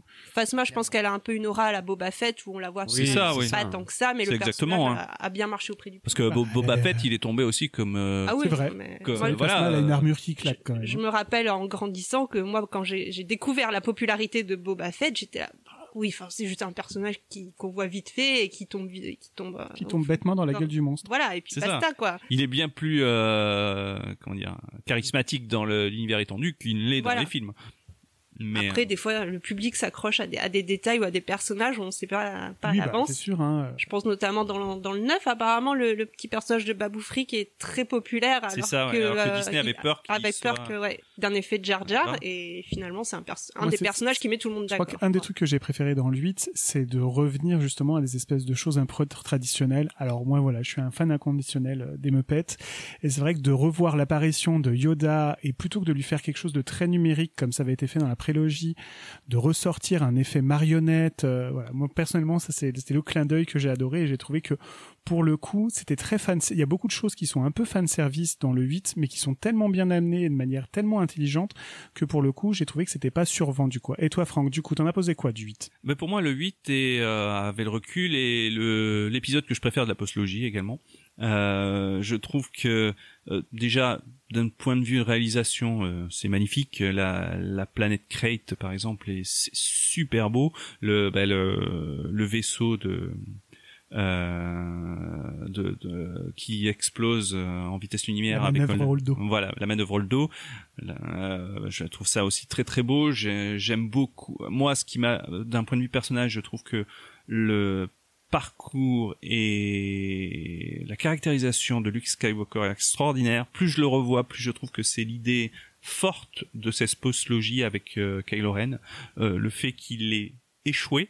Et ce que euh, ce que dit Yoda d'ailleurs il dit mais euh, surtout apprends-lui tes échecs. C'est tu apprends c'est c'est par tes échecs que tu apprends que tu que t'apprends le plus. Et j'ai trouvé ça ce personnage très très bien surtout que il est complètement euh, désabusé au début et finalement il décide de se sacrifier quand même pour euh, euh, pour la cause, pour laisser une étincelle d'espoir. En fait, j'ai le, le personnage m'a vraiment bluffé.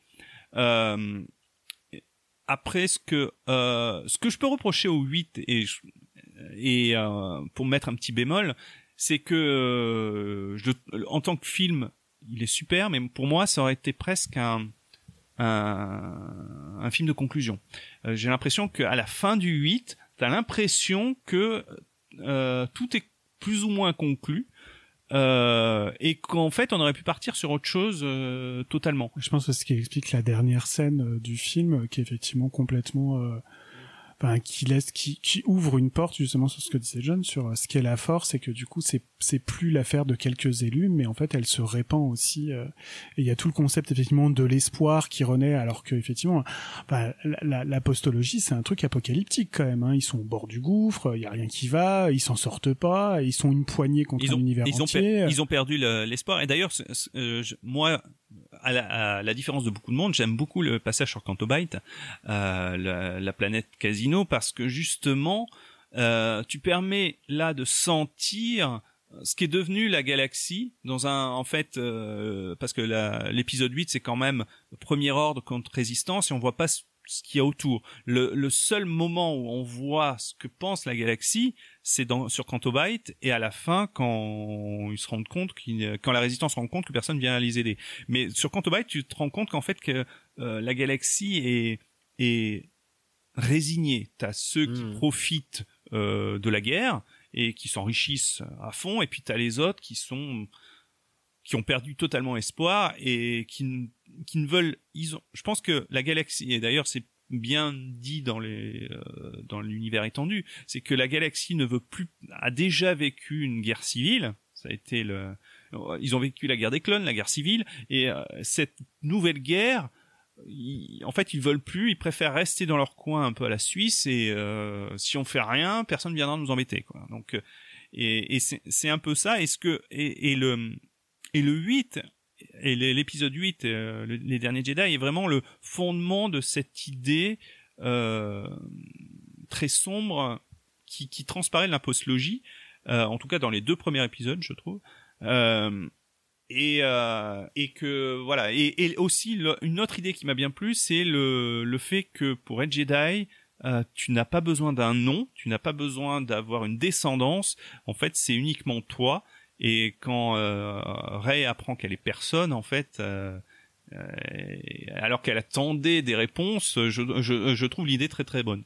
Et du coup, comment vous expliquez Parce que bon, il faut savoir que c'est le film qui a été le plus décrié, le plus critiqué et le plus euh, qui a laissé personne indifférent. Hein. Enfin, moi, j'ai pas fait le tour sur les réseaux sociaux, mais je sais que Franck y a passé beaucoup de temps euh, et a priori, ça a été difficile parce qu'on lisait des choses très très dures euh, et justement qui allaient même très très loin dans le propos des gens qui, Ah, qui défendaient le film ou hein, le contraire, les- que ça soit euh, que ça soit sur les choix du réalisateur, que ça soit sur le, le jeu des acteurs, sur- que ça soit sur les choix de Disney, il faut être très honnête. Comment vous expliquez justement que ce film a attiré autant, a clivé autant? Voilà, c'est le mot que je cherchais. Mais surtout que ce qui est étonnant, la presse, elle, globalement, a apprécié le film. Hein. Ah oui, oui, totalement. Ah oui, oui, Oui, bon. C'est c'est vraiment les fans et le public qui, dont une partie euh, importante a rejeté le film. Euh, honnêtement, je n'ai jamais vu ça et je pense que ça fera date et ça, ça va être discuté euh, dans les cours de marketing cinéma pendant des années. Euh, un tel clivage, un, un tel rejet euh, du public et des fans sur une saga franchise connue de tous. On a eu ça, mais de façon moins virulente sur la saison 8 de, Game of Thrones cette année. Mais Star Wars, en fait, euh, quelque part, est victime euh, de son succès, est victime du fait que ça fait 40 ans que c'est une franchise multigénérationnelle qui s'est construit en fait sur différents affects et que Star Wars est il y a, il y a plein de Star Wars.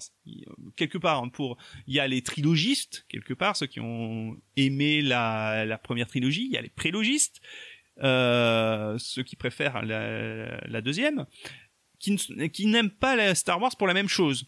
Euh, chez, chez nous euh, dans Chronique Disney il y en a qui adorent la prélogie et qui ce qui reproche en fait à la postlogie c'est qu'il n'y a pas assez de combats de Jedi euh, que avec des sabres laser partout Ouais, des- euh, des, petites euh, pirouettes dans tous les sens. voilà que euh, qu'il n'y a pas de planète assez diversifiée grâce au numérique parce que le numérique forcément ça aide plus facilement donc euh, alors que ben là euh, Disney a voulu euh, mettre de côté la prélogie donc en se basant sur la trilogie et quelque part ils se sont pris en, en boomerang euh, ben, les fans de la prélogie qui adoraient euh, euh, leur Star Wars et qui l'ont pas retrouvé là et en plus de, de, de ce point de vue-là. Et en plus, ici, comme Ryan Johnson est sorti un peu du cadre, et comme disait, pour certains, ils ont trouvé que ce n'était pas leur Luke Skywalker, c'était pas leur Star Wars, euh, ben forcément, c'est parti au clash. Enfin, pour moi, c'est comme ça que je le vois. Et ce qui est fou, c'est que Disney ne l'a pas du tout vu venir. Parce que je me souviens de la promo avant la sortie du 8, euh, Ryan Johnson était encensé par euh, Kathleen Kennedy et c'est à ce moment-là qu'on lui a confier les rênes d'une future trilogie euh, qui sortira d'ici quelques années ou pas, on verra plus tard, on en reparlera tout à l'heure. Mais en tout cas, on lui a carrément confié les clés tout de suite d'une trilogie, quoi, pour le scénario en tout cas. Donc euh, on lui faisait confiance à 100% et on était convaincu à 100% que le film cartonnerait. Alors euh, d'un point de vue commercial, c'était assuré, mais euh, également d'un point de vue critique. Et du coup, euh, donc, euh, est-ce qu'il a marché au cinéma? Alors il a marché, oui, il a fait un milliard trois. Euh, Plutôt honnête pour un film pas aimé. plutôt honnête, mais il a fait quand même 700 millions de moins que le 7. Alors en proportion, hein, c'est euh, pas complètement mauvais parce que euh, il faut savoir que le- l'Empire contre-attaque ou l'attaque des clones avait fait moins que Un Nouvel Espoir ou La Menace Fantôme. Donc il y a toujours une baisse de régime pour euh, le deuxième euh, épisode de la trilogie. C'était quand même un succès. Pas, je pense que Disney s'attendait à un peu moins. Il pensait que ça ferait au moins un milliard cinq, je pense. Mais bon, c'était pas. euh, Donc là, c'était le, re- le, le retour des anciens, en fait, parce que dans le, le, le premier, euh, effectivement, on a un aperçu, mais dans le deuxième, ils ont un vrai rôle. euh, Bah, il y en a un qu'on a plus. Hein. Oui, sauf Han Solo, forcément. Oui, puisqu'Han Solo a Mais, été tué dans euh, l'épisode mais- 7. Mais, mais voilà, après, c'était vraiment, je pense, euh, je pense que c'était vraiment l'épisode. Et puis parce que l'Empire contre-attaque a appris à tout le monde que l'épisode 2 dans toute trilogie, souvent, c'est le meilleur. Enfin, c'est- souvent, c'est ce qu'on dit quand même au cinéma. Puis c'était le plus noir, donc on s'attendait que le 8 soit, soit très noir. Et donc du coup, euh, est-ce que c'est ce qui a fait éjecter Ryan Johnson et rappeler en urgence euh, J.J. Abrams par, euh, par, par Ah, il Disney était pas prévu pour Il le était 9. pas prévu pour le 3. Alors, entre temps, il y a eu un, un- Ah le- oui, euh, parce que l'affaire Solo. hein. Voilà, il y a un- en- euh, une des conséquences en fait de, de ce bashing anti Star Wars, c'est que Solo est sorti euh, cinq mois plus tard. Alors, euh, avec une production mais totalement chaotique, on va pas revenir. Finalement, c'est euh, Ron Howard qui avait repris les rênes. Euh, le film est passé totalement inaperçu euh, au Et box pourtant, il était présenté à Cannes. hein. Oui, mais euh, il a fait quoi? Même pas 400 millions de dollars. C'est euh, monde. C'est c'est une Donc c'est la méchante claque pour Disney. hein. un méchant claque pour Disney. Mais je pense que Disney s'en- euh, s'y attendait. Hein. C'est pour ça qu'ils n'ont pas décalé le, euh, la sortie en décembre, ce qu'ils auraient dû. Je pense que le film aurait mieux marché. Et en plus, ils auraient pu le peaufiner parce que le, il est pas si mal que ça. Euh, moi, j'aime bien Solo. Donc. Non, non, il est bien. Et je pense qu'il y avait peut-être aussi une lassitude parce que Disney avait quand même prévu de sortir un épisode de la postologie tous les deux ans à peu près Et euh, et entre temps de sortir des films euh, des films C'est ça. euh, des one shot quoi euh, voilà donc s'étaient fait un espèce de plan MCU C'est ça. Et le but, en fait, de Solo, on le sortir en mai, c'était pour essayer de euh, voir si Star Wars est capable d'avoir plusieurs films par an de façon rapprochée, comme pour le pour le Marvel Cinematic Universe. Et vu l'accident industriel, la réponse est non. donc là tous les projets solo ont été mis de côté chez Disney ou au moins décalés dans le temps Euh, ils ont tous été annulés pour le cinéma, en tout cas. Euh, on, on, on- on verra que plus tard qu'ils re- vont revenir par la petite porte, mais oui, ils ont été, euh, ils ont été annulés. Et donc ils disent bon ben, on va laisser un an et demi sans Star Wars jusqu'à l'épisode 9 euh, qui devait être à l'origine réalisé par Colin Trevorrow. qui est connu pour avoir fait Jurassic World. Euh, Un chef-d'œuvre. mais ça dépend moi j'ai trouvé ça très bien Moi, mais bien que aimé aussi. euh, Oui, à- oui, oui. a- avant la sortie du 8, euh, le, il est remercié par euh, Lucasfilm et Kathleen Kennedy pour des raisons de euh, divergence artistique, comme d'habitude. Pourquoi on, bon, on le saura jamais, mais sur Lucasfilm, les divergences artistiques sont plutôt nombreuses, le nombre, vu le nombre de réalisateurs qui ont été euh, plus ou moins euh, remerciés.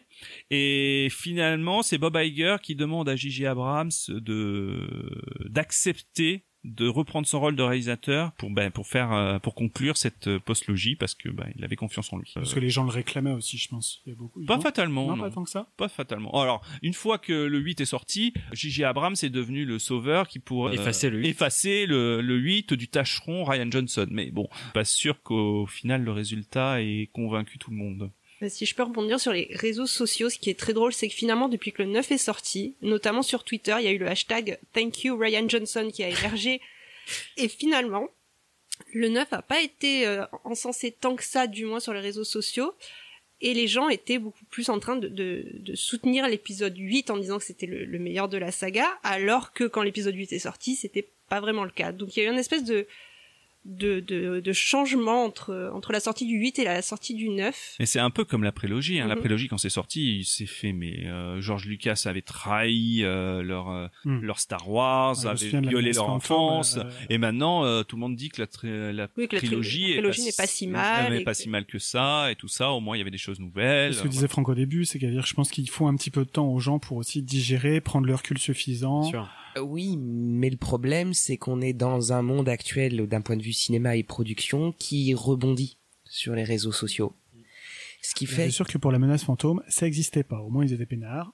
Eh oui, mais le problème il est là, c'est que d'une certaine manière, euh, on peut être, euh, alors euh, on peut avoir 3000 tweets d'un coup et ça peut plomber la carrière euh, d'un réalisateur. Où je vois ce qui s'est passé sur le 8, la manière dont certains acteurs ont été traînés dans la boue pour des jeux. Harry Tran, euh, pour son personnage que les gens n'ont pas spécialement apprécié, mais qui se sont lâchés sur le personnage sur- de Rose, hein, c'est ça. C'est ça, tout à fait.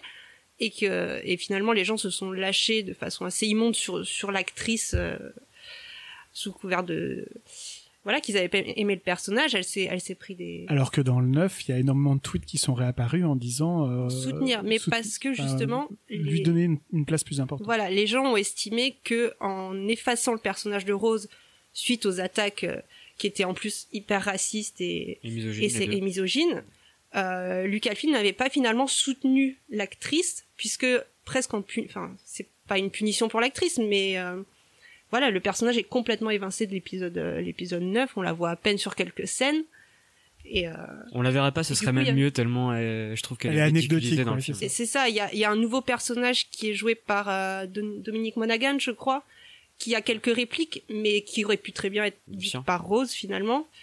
Donc, euh, donc il y a peut-être aussi cette amertume-là. euh, Donc, euh, avant de rentrer en détail, euh, donc le film est sorti il y a quelques semaines à l'heure à laquelle on enregistre le podcast. Euh, ça marche très bien. Alors ça marche.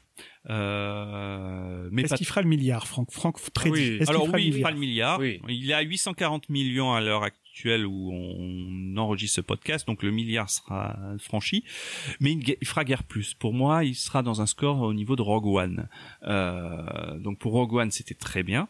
Euh, pour l'épisode 9 de la saga Skywalker, c'est assez décevant, faut l'avouer. Surtout que euh, jusqu'à maintenant, le troisième numéro de la prélogie avait euh, de la des trilogies avait toujours été euh, meilleur que le second.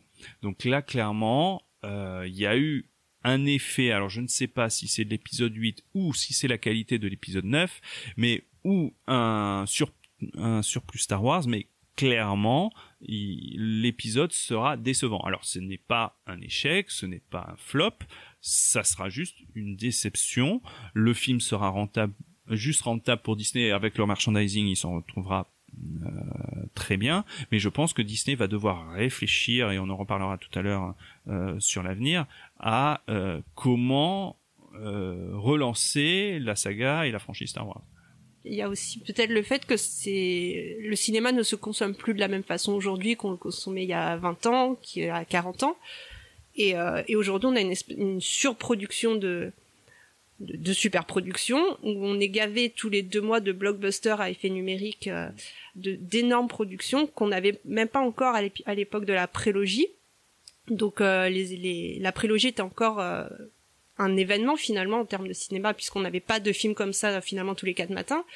Là maintenant, la nouvelle trilogie, elle arrive dans un, par en plein milieu du MCU, en plein milieu d'énormes franchises, franchises qui sont relancées. Donc le public va peut-être pas consommer les films et accueillir les films Star Wars de la même façon euh, qu'à la fin des années 90 ou que dans les années 70-80. Donc il y a ça aussi, je pense, à prendre en compte où le public est peut-être plus exigeant, il est peut-être moins euh, sur une seule franchise. Là, il est plutôt éclaté sur plein de franchises à, à la fois, alors qu'avant, c'est vrai que Star Wars faisait un peu figure d'exception. Donc il y a ça à prendre en compte, je pense aussi, et qui est pas évident à gérer finalement. C'est un instinct.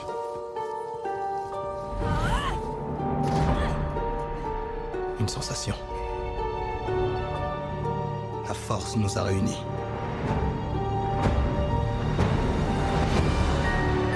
Nous ne sommes pas seuls. Les gens honnêtes combattront si on les guide. Tout le monde croit me connaître. Personne ne me connaît. Moi, je te connais.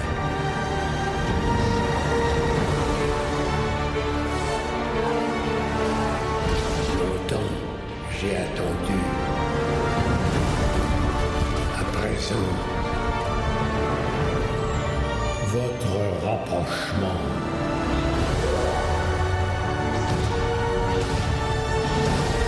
Et votre perte. Mais qu'est-ce que. Qu'est-ce que tu fais, Tropéo? Je regarde une dernière fois. Mes amis.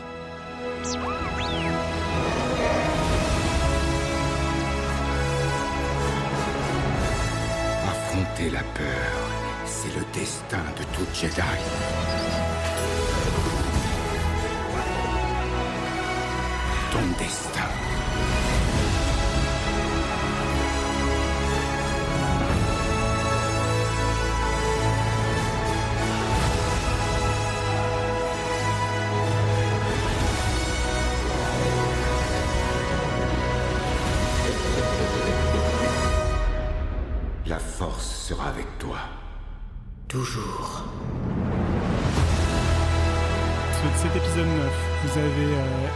Détesté, polémique, critique Euh, Du coup, on, a pris l'habitude. Cristal, on va commencer par toi. Allez, c'est moi qui m'y colle. Et ben moi, l'épisode 9, je l'ai adoré. Je pense que c'est mon épisode préféré de cette nouvelle trilogie et un de mes épisodes préférés en général de la saga. Donc j'entends euh, les petites critiques ou les grandes critiques qu'on peut lui faire aussi, mais euh, c'est vrai que moi je me suis retrouvée devant comme une gamine devant les d'autres films, enfin les films d'origine, où euh, j'ai juste pris mon pied euh, devant le, le côté très aventure en fait. Je sais que beaucoup de gens ont été euh, déroutés par la densité de la première partie, qui va c'est vrai à 1000 à l'heure. Euh, moi, c'est quelque chose qui m'a beaucoup plu. Euh, vraiment tout ce côté aventure, de retrouver le trio justement de Finn, Rey et Poe, qui m'avait manqué dans l'épisode 8 et qu'on voyait pas encore complètement formé dans l'épisode 7 et c'était peut-être une de mes plus grosses déceptions du 8. Donc là, forcément, j'ai été vraiment ravie de, de les retrouver et je trouve qu'ils fonctionnent hyper bien, que c'est vraiment un des gros points forts du film.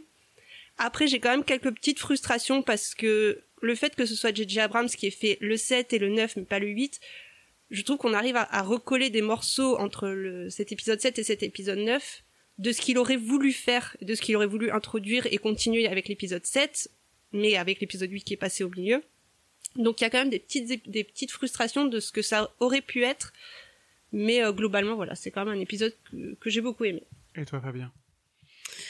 Alors moi, je suis pour la première fois de cette post-logie, je suis sorti du cinéma, euh, enfin vraiment mitigé et, sans sans avoir d'avis définitif en fait sur le film, euh, parce que j'en ai pris plein la tête pendant 2h10 et euh, je savais pas trop quoi en dire après quoi, parce qu'il y, y a beaucoup trop de choses dans ce film, Euh, le scénario est beaucoup trop dense, il se passe plein de choses, trop. Le, le scénario nous emmène dans des endroits où il avait pas forcément besoin de nous emmener, je pense. Et euh, déjà, euh, dès le menu, enfin le menu, non c'est pas un menu, Le dès le dès le déroulé euh, du film, euh, première phrase, bam, euh, écoutez les gars, l'empereur est de retour. Ah bon, on le savait déjà parce que c'était dans le dans Ah, le teaser, mais euh, mais quand même, euh, l'annoncer comme ça maintenant, euh, avec euh, derrière la première scène où effectivement Kylo Ren euh, trouve tout de suite le truc qui permet d'aller le, le retrouver.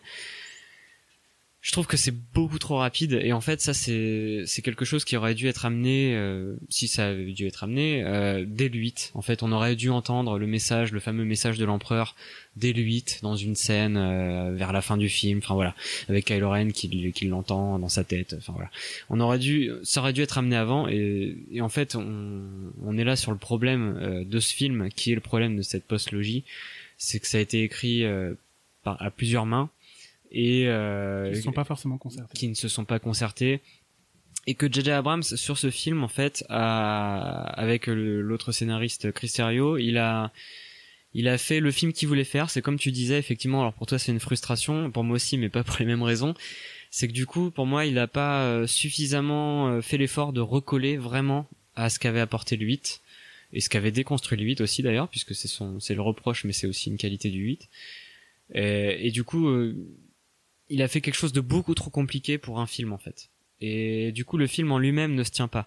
Alors après, j'ai revu le film et j'ai, je l'ai apprécié pour euh, ce qu'il avait de sympa, c'est-à-dire les personnages où effectivement le trio est incroyable, Euh, le duo également Kylo Ren, euh, Ray, euh, qui est super, Euh, la conclusion que je trouve plutôt très bonne, à part quelques petits détails dont on reparlera tout à l'heure, mais voilà, je suis, je suis assez mitigé et, euh, et en fait pour moi il vient briser surtout ce qui avait une continuité euh, dans, dans cette postlogie. Et toi, John, du coup? C'est un film qui boite. Il boite parce qu'il passe. Je sais plus combien de temps dure le film. 2h10. 2h20. Il passe 2h20. Moi, j'ai vu pendant 2h20 un mec avoir un flingue à la main et se tirer des balles dans le pied toutes les deux minutes. C'est extraordinaire. Dès que il y a une bonne idée qui commence à naître ou un truc, on se dit, ok, là, euh, on passe à autre chose. Bam, on se tire une balle dans le pied. Chewbacca s'envole dans une navette. Boum, la navette explose. Ouah, est-ce que Chewie est mort? Ah bah non, il était dans l'autre, les gars. Et machin. Et ça, ça se passe. Ah ouais, mais en fait, non, vous comprenez. euh, Par exemple, alors je, je m'en fiche, je spoil à mort. Dans l'épisode 8, on nous dit Rey, on s'en fiche de qui elle est et d'où elle vient. Idée géniale, ça veut dire quoi? Que, en fait, quand un pouvoir, qu'il soit obscur ou lumineux, émerge dans la force, l'opposé émerge. Peu importe d'où il vient, il émerge. Et là, ah bah non, en fait, c'est la fille de Palpatine. Alors déjà, euh, Palpatine s'est fait des gens. Et ensuite, il est un grand politicien véreux, hein, donc. Ouais, mais quand tu vois Palpatine dans la prélogie qui est plus en train de- d'emmagasiner un plan pour prendre le contrôle de la galaxie, bon après oui, il peut aller dans une backroom en Thaïlande ou je sais pas quoi, ça va quand même être un peu limite, mais on se dit mais pourquoi? Pas en Thaïlande, à Tatooine. À Tatooine, euh, ah ouais, chez Tusken et tout. Prochainement, dans les classés X. Non mais ce que je veux dire, c'est qu'il y a de très bonnes idées dans le film, j'aime bien la première scène du film qui est tournée au ralenti. C'est-à-dire un combat au sabre laser au ralenti, on sent vraiment la bestialité et la puissance du, de Kylo Ren. Sur Mustafar, une planète de la prélogie. Qu'on reconnaît pas, mais Qu'on connaît pas. du tout parce qu'elle a repris son aspect Il originel. faut être très très fan euh, pour savoir Ouais, que parce c'est que la, la Même planète. moi, je l'ai pas vu parce que j'ai pas joué aux jeux vidéo, Ah, voilà. donc euh, voilà. Mais, Mais- pour le coup, ils ont essayé d'être cohérents avec l'univers qu'ils ont mis en place. Et une bonne idée parce que j'avais entendu pas mal de choses qui critiquaient justement les combats de sabre laser qui n'étaient pas assez, on va dire, même si c'est pas le terme exact, chorégraphiés parce que c'était pas. Là, on en a quelques-uns dans celui-là. Ils sont quand même assez beaux et d'avoir ce ralenti allié au style de combat de Kylo Ren qui est très bestial, qu'il a bien développé dans le 8, ça fait plaisir à voir, il y a plein de bonnes idées, mais c'est vrai que, comme mon collègue, on sort du film en disant bon, j'ai vu un bon blockbuster, c'était sympa. Mais je me dis pas, je suis sorti du dernier Star Wars, comme je suis sorti du dernier Indiana Jones où j'ai versé ma larme parce qu'on se dit ça y est, c'est, C'est la, c'est la fin. fin. Ils nous disent au revoir. Alors après, est-ce que c'est aussi, c'est ce que disait Fabien tout à l'heure, est-ce que parce que on, sait tellement qu'il va y avoir d'autres choses derrière, que est-ce qu'on se dit aussi, voilà, est-ce que ça sonne vraiment le mot fin et il y en aura pas d'autres derrière, euh, puisque voilà, on sait qu'il y a beaucoup de choses qui ont été annoncées. Il y a un univers étendu dans la littérature qui existe et qui permet de développer d'autres branches de cette histoire-là euh, ou qui se passe après. Donc est-ce que est-ce que ça avait vraiment un, parfum de fin en fait, ou est-ce qu'il fallait le voir deux fois pour pouvoir tout apprécier? Ben, moi, pour le, moi, le 9, euh, j'ai passé un bon moment. Et euh, j'ai- en fait un, une vie. C'est assez bizarre la sensation que j'ai ressentie devant cette- ce film-là et cette conclusion. Parce que je trouve qu'il y a des énormément de problèmes d'écriture. Mais pour autant, je n'ai jamais autant pleuré devant un Star Wars. Donc c'est vraiment étonnant parce que euh, pour moi, la meilleure scène du film, c'est sur Endor.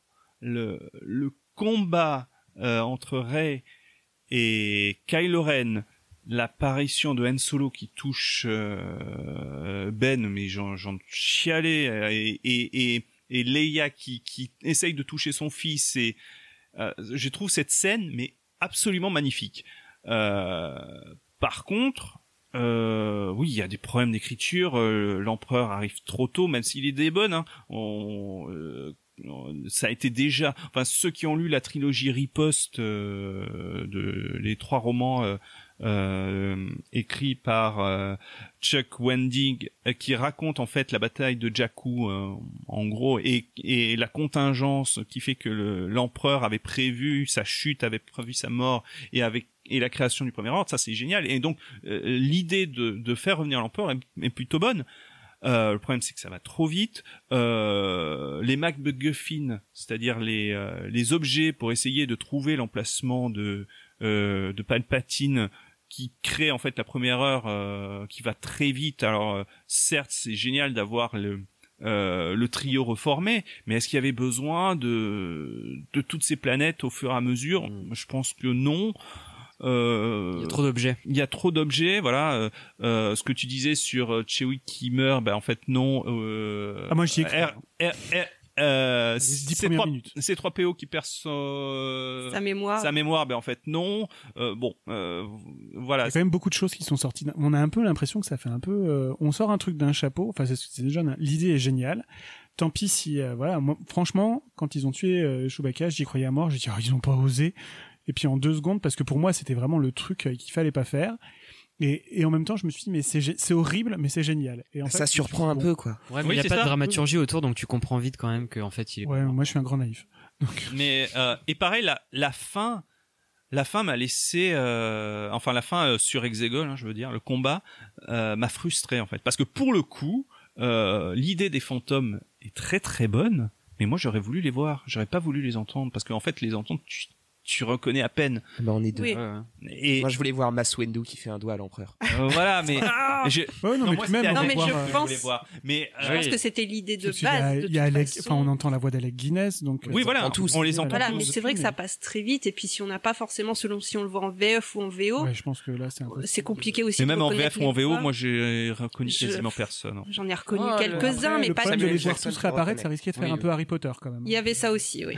Sachant que Voilà, mais donc moi, moi j'ai trouvé que la, pour une bataille finale euh, contre l'empereur qui est censée conclure euh, la saga, elle manquait d'ampleur à la fois de point de vue du combat entre Rey et l'empereur, mais, mais aussi dans la bataille spatiale où je trouvais qu'elle n'avait pas l'ampleur de Rogue One ou du Retour du Jedi. Moi, il y a un truc qu'il faut qu'on m'explique. hein. C'est-à-dire qu'ils ont réussi à mettre sur leur cruiser la même arme que sur l'étoile de la mort pour détruire des planètes, mais par contre, ils n'ont pas trouvé le moyen de faire décoller leur vaisseau de l'atmosphère.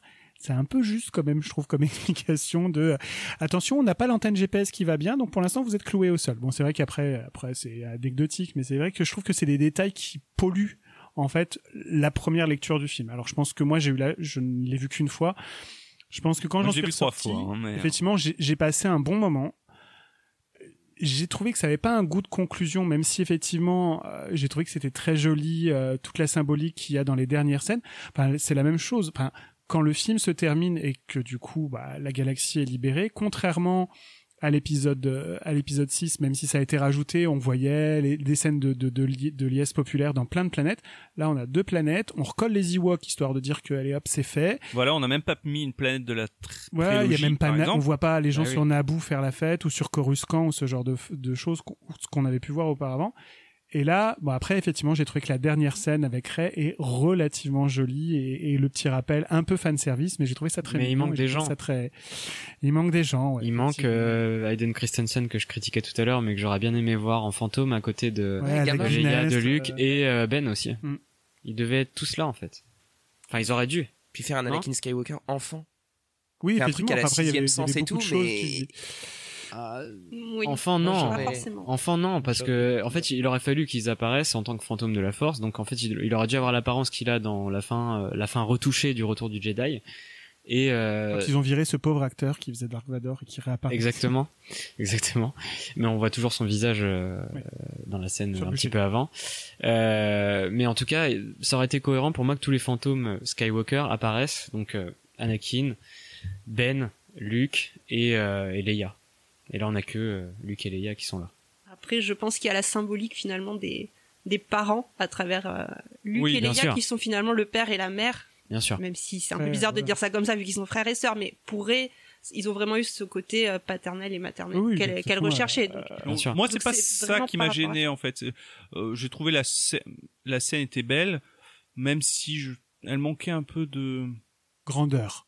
Ouais, C'est grandiose. Ouais, ce, de grand- qui avait- ce qui est la fin Ouais. du 8 où en fait quand on s'aperçoit que les gens, les enfants qui sont en train de jouer, euh, la force est en train d'apparaître en Mm. eux, où là effectivement ça ouvre sur beaucoup beaucoup d'espoir. C'est La, une fin la, la avec 7 beaucoup et, d'espoir. la fin du 7 et la fin du 8 avaient des fins grandioses. Là, elle est touchante, euh, mais elle manque. euh, elle m'a pas fait le même effet que la fin de l'épisode 3, par exemple. C'est parce que Ray est en vie. Oui, bah, ça, ça y contribue aussi.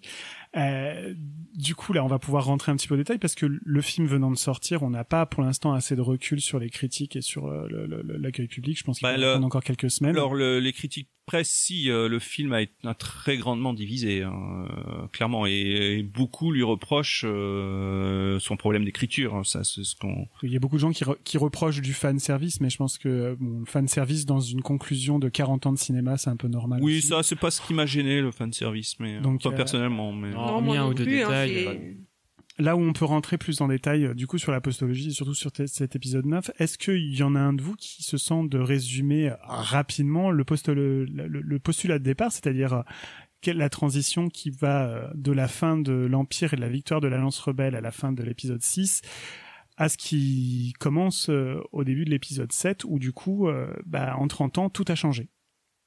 Rapidement, hein, dans les grandes lignes, c'est juste pour, euh, pour pouvoir poser un cadre, pour pouvoir parler en détail ensuite de- du contenu de cette postologie. Alors là, ça, ce que je, bon, moi, je vais, m'y coller parce que c'est moi qui ai lu, euh, je pense, le plus de romans de, qui se passent entre le 7 et, Six et le sept. entre 6 et 7. Euh, donc, après la- le retour du Jedi, la guerre contre l'Empire va durer encore pendant un an, jusqu'à la bataille de Jakku, qui marquera donc la fin de la de l'Empire euh, tel qu'on le connaît.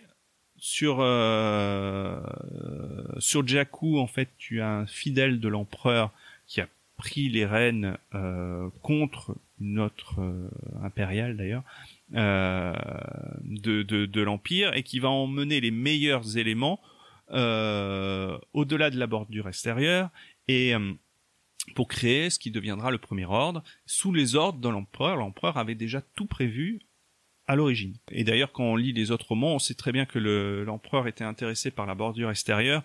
Et c'est pour ça qu'il a pris euh, le fameux grand amiral Throne que certains ont pu voir dans la série Rebels, mais qui existait en fait dans Dans les les romans. romans de l'héritier du Jedi dont j'ai discuté tout à l'heure et qui a été canonisé, euh, recanonisé, et, euh, et qui lui venait de la bordure extérieure. Donc, euh, Donc la bordure extérieure, c'est les systèmes solaires. à C'est là où l'extérieur le- la, la dernière frontière de- des galaxies connues, en fait. C'est ça.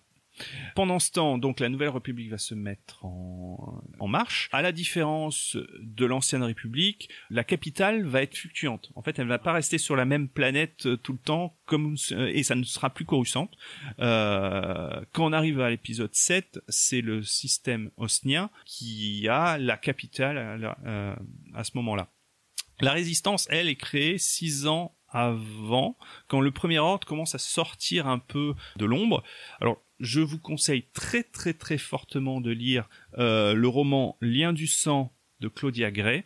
Euh, c'est sûrement un des meilleurs romans écrits sur Star Wars, que ça soit d'ailleurs univers étendu ou univers légende, et qui raconte en fait, euh, d'un point de vue politique, euh, comment se trouve la, la Nouvelle République, et aussi euh, se focalise sur les IA et euh, sa place euh, dans le système politique et comment elle va créer la résistance. Et surtout, c'est à ce moment-là que euh, la galaxie va apprendre que Leia est la fille de Dark Vador. Et euh, la scène où elle, l'a- où elle, elle le sait, mais où, le, où elle se rend compte que tout le monde euh, l'apprend, est euh, totalement déchirante. Moi, j'en ai pleuré en lisant le bouquin. Mais donc voilà, je vous conseille. Donc on arrive donc à l'épisode 7 où euh, ben, Le système politique, en fait, ne marche pas. le système, si le système politique marche, sauf qu'il y a des coups de butoir de, de la du premier ordre qui commencent à, à envahir en fait ou prendre possession de quelques euh, planètes un peu à l'écart en fait du système euh, de la Nouvelle République. Et ils veulent surtout faire tomber euh, l'espoir et pour faire tomber l'espoir, il faut détruire le dernier Jedi, sauf que ça fait euh, six ans, enfin ça fait quelques années, c'est même pas six ans, c'est quelques années que dont c'est plus où, où se trouve Luke Skywalker. Et donc le but c'est de trouver euh, Leia en veut en fait retrouver Luke Skywalker avant Pour que faire renaître l'espoir, du coup. Voilà, pour faire renaître l'espoir. D'où et on Et arrive. Leia a eu un fils avec Han Solo, quand même, c'est important. Voilà, euh, Leia a eu un fils avec Ba- avec Han Solo qui s'appelle Ben Solo. Euh, elle l'a, euh, il naît à peu près euh, lors de la bataille de Jakku en fait. Donc euh, dans le lien du sang en fait, euh, Ben Solo est déjà avec euh, son oncle Luke pour apprendre à devenir Jedi, ce qu'on verra dans les flashbacks en fait de, de la postlogie. Mais il ne sait pas encore que son grand-père c'est Dark Vador. Il le saura en même temps que tout le reste de la galaxie quand ça sera mis, euh, quand ça sera révélé euh, de façon euh, euh, forfuite. Et donc du coup, dans l'épi- l'épisode 7 commence, on en est là. La, donc la rébellion s'est réveillée pour lutter contre le premier ordre. La résistance. La résistance, pardon. Oui, la rébellion, c'est c'est 30 ans avant. Euh, et donc c'est là qu'ils ont choisi d'introduire de nouveaux personnages. Donc on va commencer par la plus emblématique parce que s'il y a quelque chose qui est assez flagrant dans la postologie, c'est le rôle des femmes, ce qui n'était pas le cas forcément avant où les femmes étaient surtout représentées par Leila et puis bon bah Padmé dans le deuxième. C'est beaucoup plus développé dans les séries animées et euh, notamment les femmes ont une, une place un peu plus importante. Et là l'héroïne de la postologie, c'est quand même Ray. Donc est-ce que euh, Christelle tu veux en parler? Parce que je sais que c'est ta chouchoute. Oui, tout à fait. Bah, c'est vrai que dans la trilogie d'origine, on a quand même Leia qui, qui, qui est un personnage fort. Hein, je veux dire, c'est euh, certes c'est la princesse en détresse, mais une fois qu'on l'a libérée de sa cellule, c'est plutôt elle qui prend en main euh, sa propre euh, son propre sauvetage. Euh, mais bon, ça restait quand même un personnage qui était un peu plus en retrait dans le côté euh, dans le côté aventure, on va dire, par rapport à Luke et, et Han. Et là, on se retrouve euh, finalement euh, avec un personnage féminin au, au centre, euh, au centre de l'histoire, et qui, qui plus est, va se, se révéler être le Jedi. Et, et ça encore, dans les films, du moins de la prélogie, la prélogie et la trilogie originale, on n'avait pas encore eu de, de femmes Jedi. Et Bah, on, on les apercevait si. parce que dans la Ah oui, mais bataille, en- euh, On en dans la voit. bataille, on en euh, voit, mais en je veux personnage dire, principal. Ah oui, en personnage pas en principal. personnage quand même mis en Oui, avant. ils étaient en arrière-plan. Complètement. Voilà, Dans la- vraiment- série, t'as Ashoka, mais... euh, Oui, mais la série. Là, on parle des films. Et dans les films, un personnage mis en avant, si on en voyait effectivement dans la, dans la prélogie, et encore, je sais pas si on en voit des humaines en plus. Si, Donc, si. ça- oui. Si si, je crois dans la bataille sur. Tu vois Bultar Oui, Swan voilà, dans la mais bataille de Géonosis. Voilà, c'est la bataille de Géonosis. On voit combien de Jedi euh, à l'écran en même Ah, temps. voilà, beaucoup. On les aperçoit. Donc on, voilà, on les aperçoit. Euh, là, elle est vraiment au premier rang et c'est vraiment son histoire à elle qu'on va suivre, qui va peut-être. C'est le fil conducteur. Voilà, c'est elle qui se sa- retrouve. C'est son histoire. C'est son histoire. Donc c'est elle qu'on va suivre euh, à travers ces trois films. Et, euh, et comment elle va trouver sa place dans toute cette histoire, puisqu'au final, elle- au début, elle n'est rien. Alors, est-ce qu'elle est rien? Est-ce qu'elle est quelqu'un? Il y a beaucoup de thématiques qui vont se jouer autour de ça. Au départ, c'est elle est en fait elle est elle se elle est orpheline sur la planète Jakku, chasseuse d'épaves, d'épaves, enfin de On de la- reliques et d'épaves pour survivre. On, on la trouve pieuse d'épaves, euh, bloquée sur cette planète. Sans alors, nom. Sans nom. Elle ne sait pas qui elle est. Elle se, elle, alors elle reste sur cette planète. Elle n'est pas esclave, même si on peut penser euh, à ça au début, parce qu'il y a quand même beaucoup de parallèles, je pense, qui sont faits euh, avec euh, avec la condition d'Anakin. Elle va se retrouver malgré elle dans une histoire embarquée euh, auprès de la Résistance, avec un pouvoir qui se réveille en elle qu'elle euh, qu'elle ne soupçonnait pas au début. Et d'ailleurs, au début, elle ne veut rien avoir à, à voir avec, ce- avec cette résistance, puisqu'elle ne veut que retourner sur Jakku, où elle attend ses parents, où elle est persuadée qu'on va venir la chercher. Et pour elle, c'est le seul but qu'elle a actuellement euh, dans sa vie. Mais du coup, euh, elle arrive au palais de Maskanata sur, euh, sur Ta- Takonada. Takonada, merci, où elle va se retrouver appelée par le sabre euh, de Luke Skywalker et d'Anakin Skywalker, et avoir des visions. Et c'est là, c'est à partir de là que la force va se réveiller en elle et qu'elle va se retrouver embarquée encore une fois dans cette histoire euh, plus grande qu'elle. Et encore une fois, elle ne veut pas. D'ailleurs, elle s'enfuit du palais jusqu'à se faire attraper par euh, par Kylo Ren.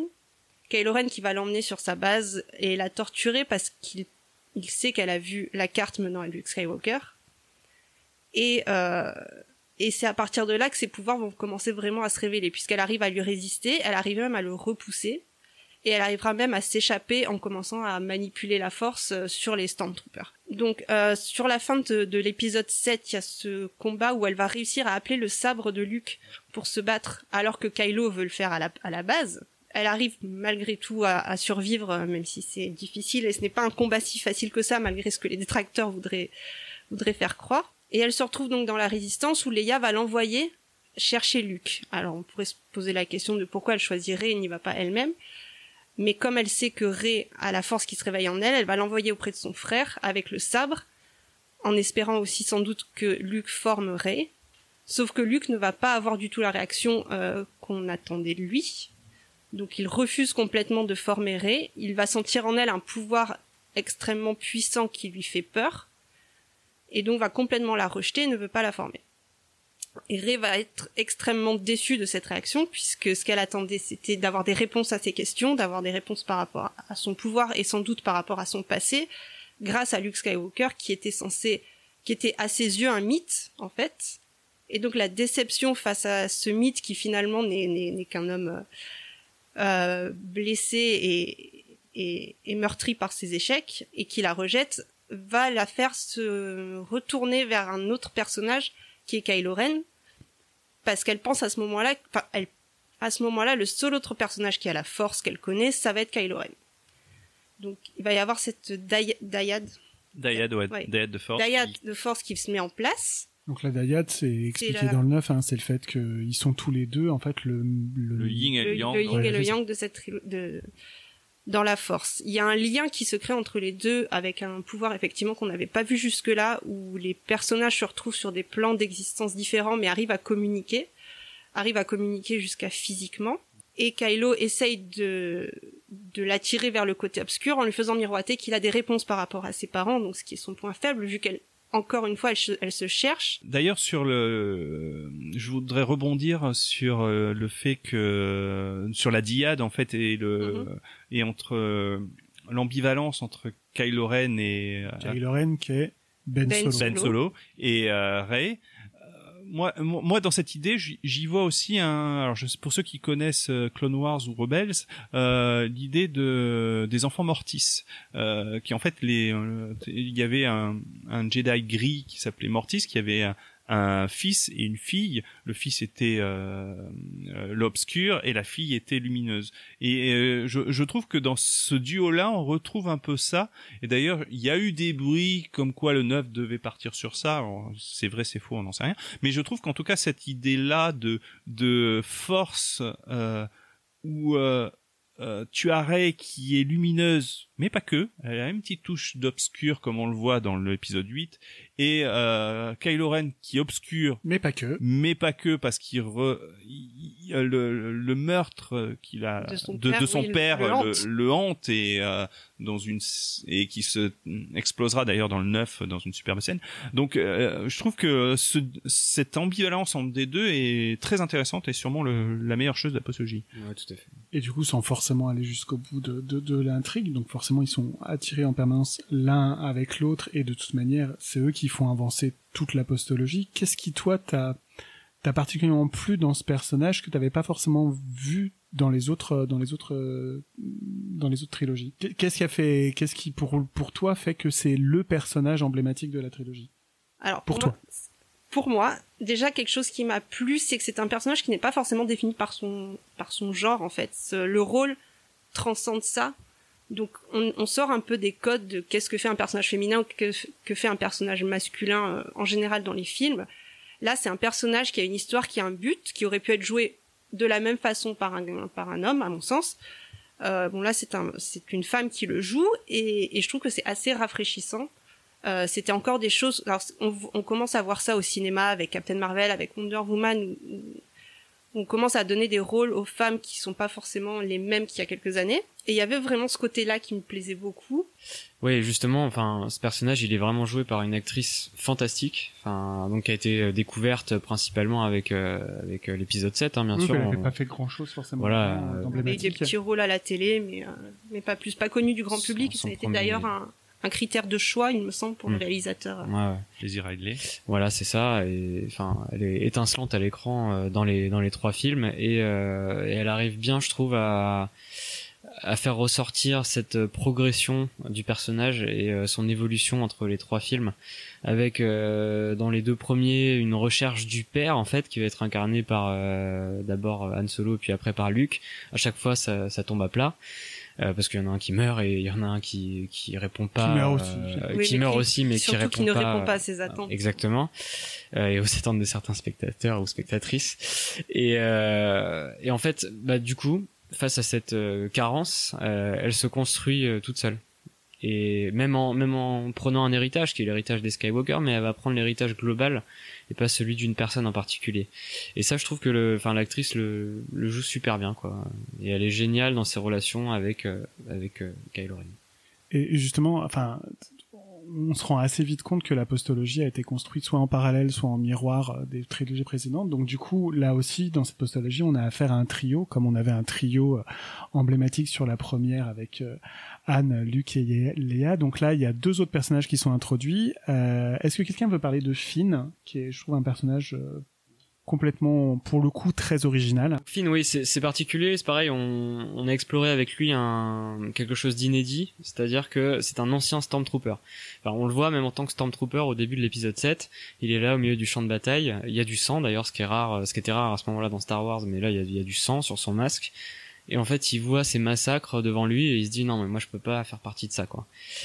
Donc euh, après on le voit euh, essayer de se sauver et, euh, euh, bon il rencontrera Poe et, donc ça l'arrangera bien pour pouvoir se sauver et on mettra une amitié. Mais en tout cas voilà c'est quelqu'un qui fuit et, pendant le premier film et une bonne partie du second du deuxième plutôt il fuit toujours en fait il, cherche à s'échapper de ce truc qui le dépasse et, et pour lequel il se sent pas en fait les épaules pour euh, pour faire partie d'une résistance ou pour euh, ou pour euh, vraiment aller lutter contre euh, le premier ordre. Parce que c'est quelque chose qui lui fait très peur. Il a été euh, embrigadé là-dedans euh, à son insu. Euh, il veut s'en échapper mais il veut surtout pas lutter contre lui parce qu'il a peur de retomber dans ses griffes en fait. Il sait de quoi le premier ordre est capable finalement. exactement. Donc il a la vraie peur la peur primaire en fait de ce qu'est capable de faire le premier ordre. Et du coup, comment il évolue au sein de la postologie? Bah, il va évoluer et notamment, euh, alors il, a une amitié extrêmement forte que certains ont pu euh, prendre pour de l'amour euh, pour euh, pour Ray, Euh, mais finalement il va évoluer dans le 8 avec un personnage décrié, on en a parlé tout à l'heure, celui de Ro- de Rose, pardon. Et, et c'est elle qui va qui va le faire évoluer et lui montrer que qu'il faut toujours avoir l'espoir, qu'il faut toujours lutter contre le mal et que lui aussi il est capable de le faire en fait. Et qu'il il peut le faire. Et au final à la fin du euh, du 8 et des derniers Jedi bah il va se sacrifier euh, pour euh, combattre euh, le, le premier ordre et euh, Rose le sauve in extremis mais euh, en fait il, il a complètement évolué au cours du film quoi Et dans le dans l'épisode 9, du coup, euh, dans le 9 il est là en tant que général euh, affirmé en fait euh, de de la un résistance type qui avait fui, euh, qui avait fui l'armée, c'est plutôt pas mal, je trouve. Exactement, et euh, c'est plutôt réussi. Et, euh, et du coup, il va quel- il va rencontrer quelqu'un qui va être un, un miroir féminin de lui en fait, puisque il rencontre un personnage qui, euh, qui également été un ancien Stormtrooper et qui, euh, qui s'est échappé. Puis ch- chez, chez Finn, il y a aussi, on, on pressent qu'il est capable de ressentir des choses et que du coup, comme comme c'est un peu l'histoire de la postologie où la force se diffuse de plus en plus, elle n'est pas juste l'apanage d'un comité, enfin, d'un collège d'élus que sont les Jedi. Lui, alors c'est jamais dit, hein, clairement dans le dans le film, mais on sent qu'il a des intuitions, qu'il On est sent, capable, ouais. exactement comme il y avait eu dans l'Empire contre-attaque où à un moment Luke se rend compte qu'il est capable de communiquer avec Leila et de, de lui communiquer du moins ses émotions ses, ses pressentiments. Euh, lui aussi, euh, on en arrive à là. Et donc, du dernier membre du trio, euh, le personnage de Poe. Est-ce que John, tu veux en parler? Bah, Poe, il nous a introduit dans le set comme un petit peu un mix, j'ai envie de dire, entre un Yann Solo et un Luke Skywalker, en fait. Puisqu'il a ce côté pilote, casse-cou, hyper efficace, mais aussi, et on l'apprend vraiment en découvrant dans le neuf un petit peu des brides de son passé où il était marchand d'épices ou plutôt passeur d'épices. Du coup, on retrouve un peu cette affiliation à cette espèce de contrebandier. Mais Poe, c'est vraiment le c'est c'est le petit gars de la galaxie qui sait se débrouiller, il fait ce qu'il peut avec ce qu'il a et ça fonctionne plus ou moins toujours. Ça marche particulièrement dans le set puisque quand même c'est quand même lui qui est chargé de récupérer le message. Et ce que j'aime beaucoup c'est son revirement qui se passe dans le 8 où je revois un peu la chose qu'on avait sur un Luke Skywalker d'entre le 4 et le 5. C'est-à-dire qu'on a un personnage euh, qui est courageux, qui est prêt à faire ses preuves, qui sait aussi du quoi il est capable puisqu'il l'a prouvé dans l'épisode précédent et qui commence un peu à avoir une certaine forme de, de grosse tête aussi par rapport à ça en disant euh, mais moi j'ai fait mes preuves moi je faut me faire confiance ça quitte à faire des erreurs et des erreurs qui bon vont faire quand même perdre un sacré morceau de temps à la résistance. Et ce qui est chouette c'est qu'on a vraiment cette évolution de et comme les deux autres personnages en fait. C'est pour ça que le trio fonctionne bien c'est que les trois sont à des étapes d'évolution de leur vie en tant qu'adultes. C'est-à-dire que Ray, c'est vraiment jusqu'à la fin dans le 9, euh, notamment sur la dernière scène quand elle descend la dune, quelque chose de très enfantin, qui cherche un rapport familial, mais qui reste dans cette candeur de découvrir les choses. Un film qui apprend à avoir des émotions et dire, alors ça veut dire quoi si je ressens ça? Est-ce que ça fait de moi quelqu'un qui doit avoir des responsabilités ou juste ça? Et Poe à côté qui dit, bon, euh, j'ai des choses, j'ai fait un parcours, qu'est-ce que je dois faire maintenant? C'est-à-dire de quoi va se faire mon avenir en fait?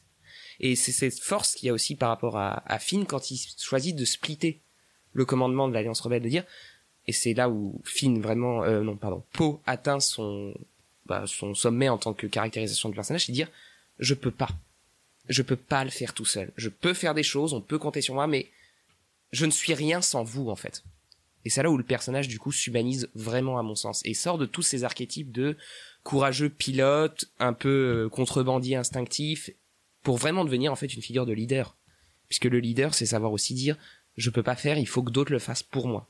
Et si moi je survis, les autres, euh, il faut que je survive pour continuer le combat.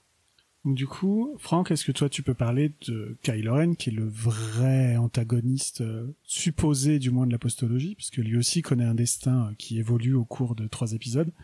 Euh, bah, alors, Kylo Ren, donc on l'apprend très vite au début du set, est en réalité Ben Solo, le fils de Han Solo et de Le Leia Organa, et il a été euh, manipulé par un sinistre personnage qui s'appelle Snoke, euh, dont on apprendra dans le 9 qui est en réalité un clone de l'empereur, enfin un clone fabriqué par l'empereur, euh, et qu'il fait basculer dans le côté obscur, ou plutôt que euh, qui alimente son côté obscur que qui était déjà présent en lui et que Luke Skywalker a a vu euh, et qui lui a fait peur. Euh, et donc il est il est la main droite, suprême leader, le suprême leader de euh, du premier ordre.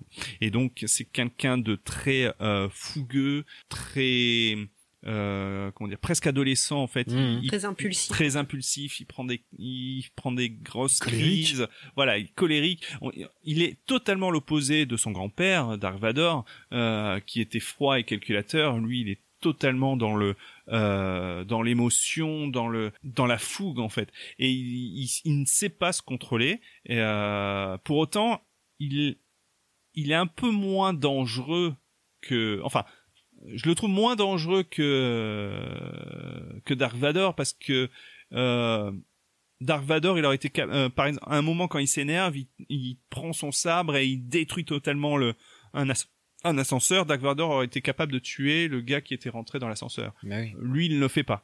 Euh... Oui, enfin, il a quand même ordonné des, des, des, génocides, notamment au début du set. Hein, ah oui, ah oui, oui totalement. Mais il est pas gentil. Euh, hein.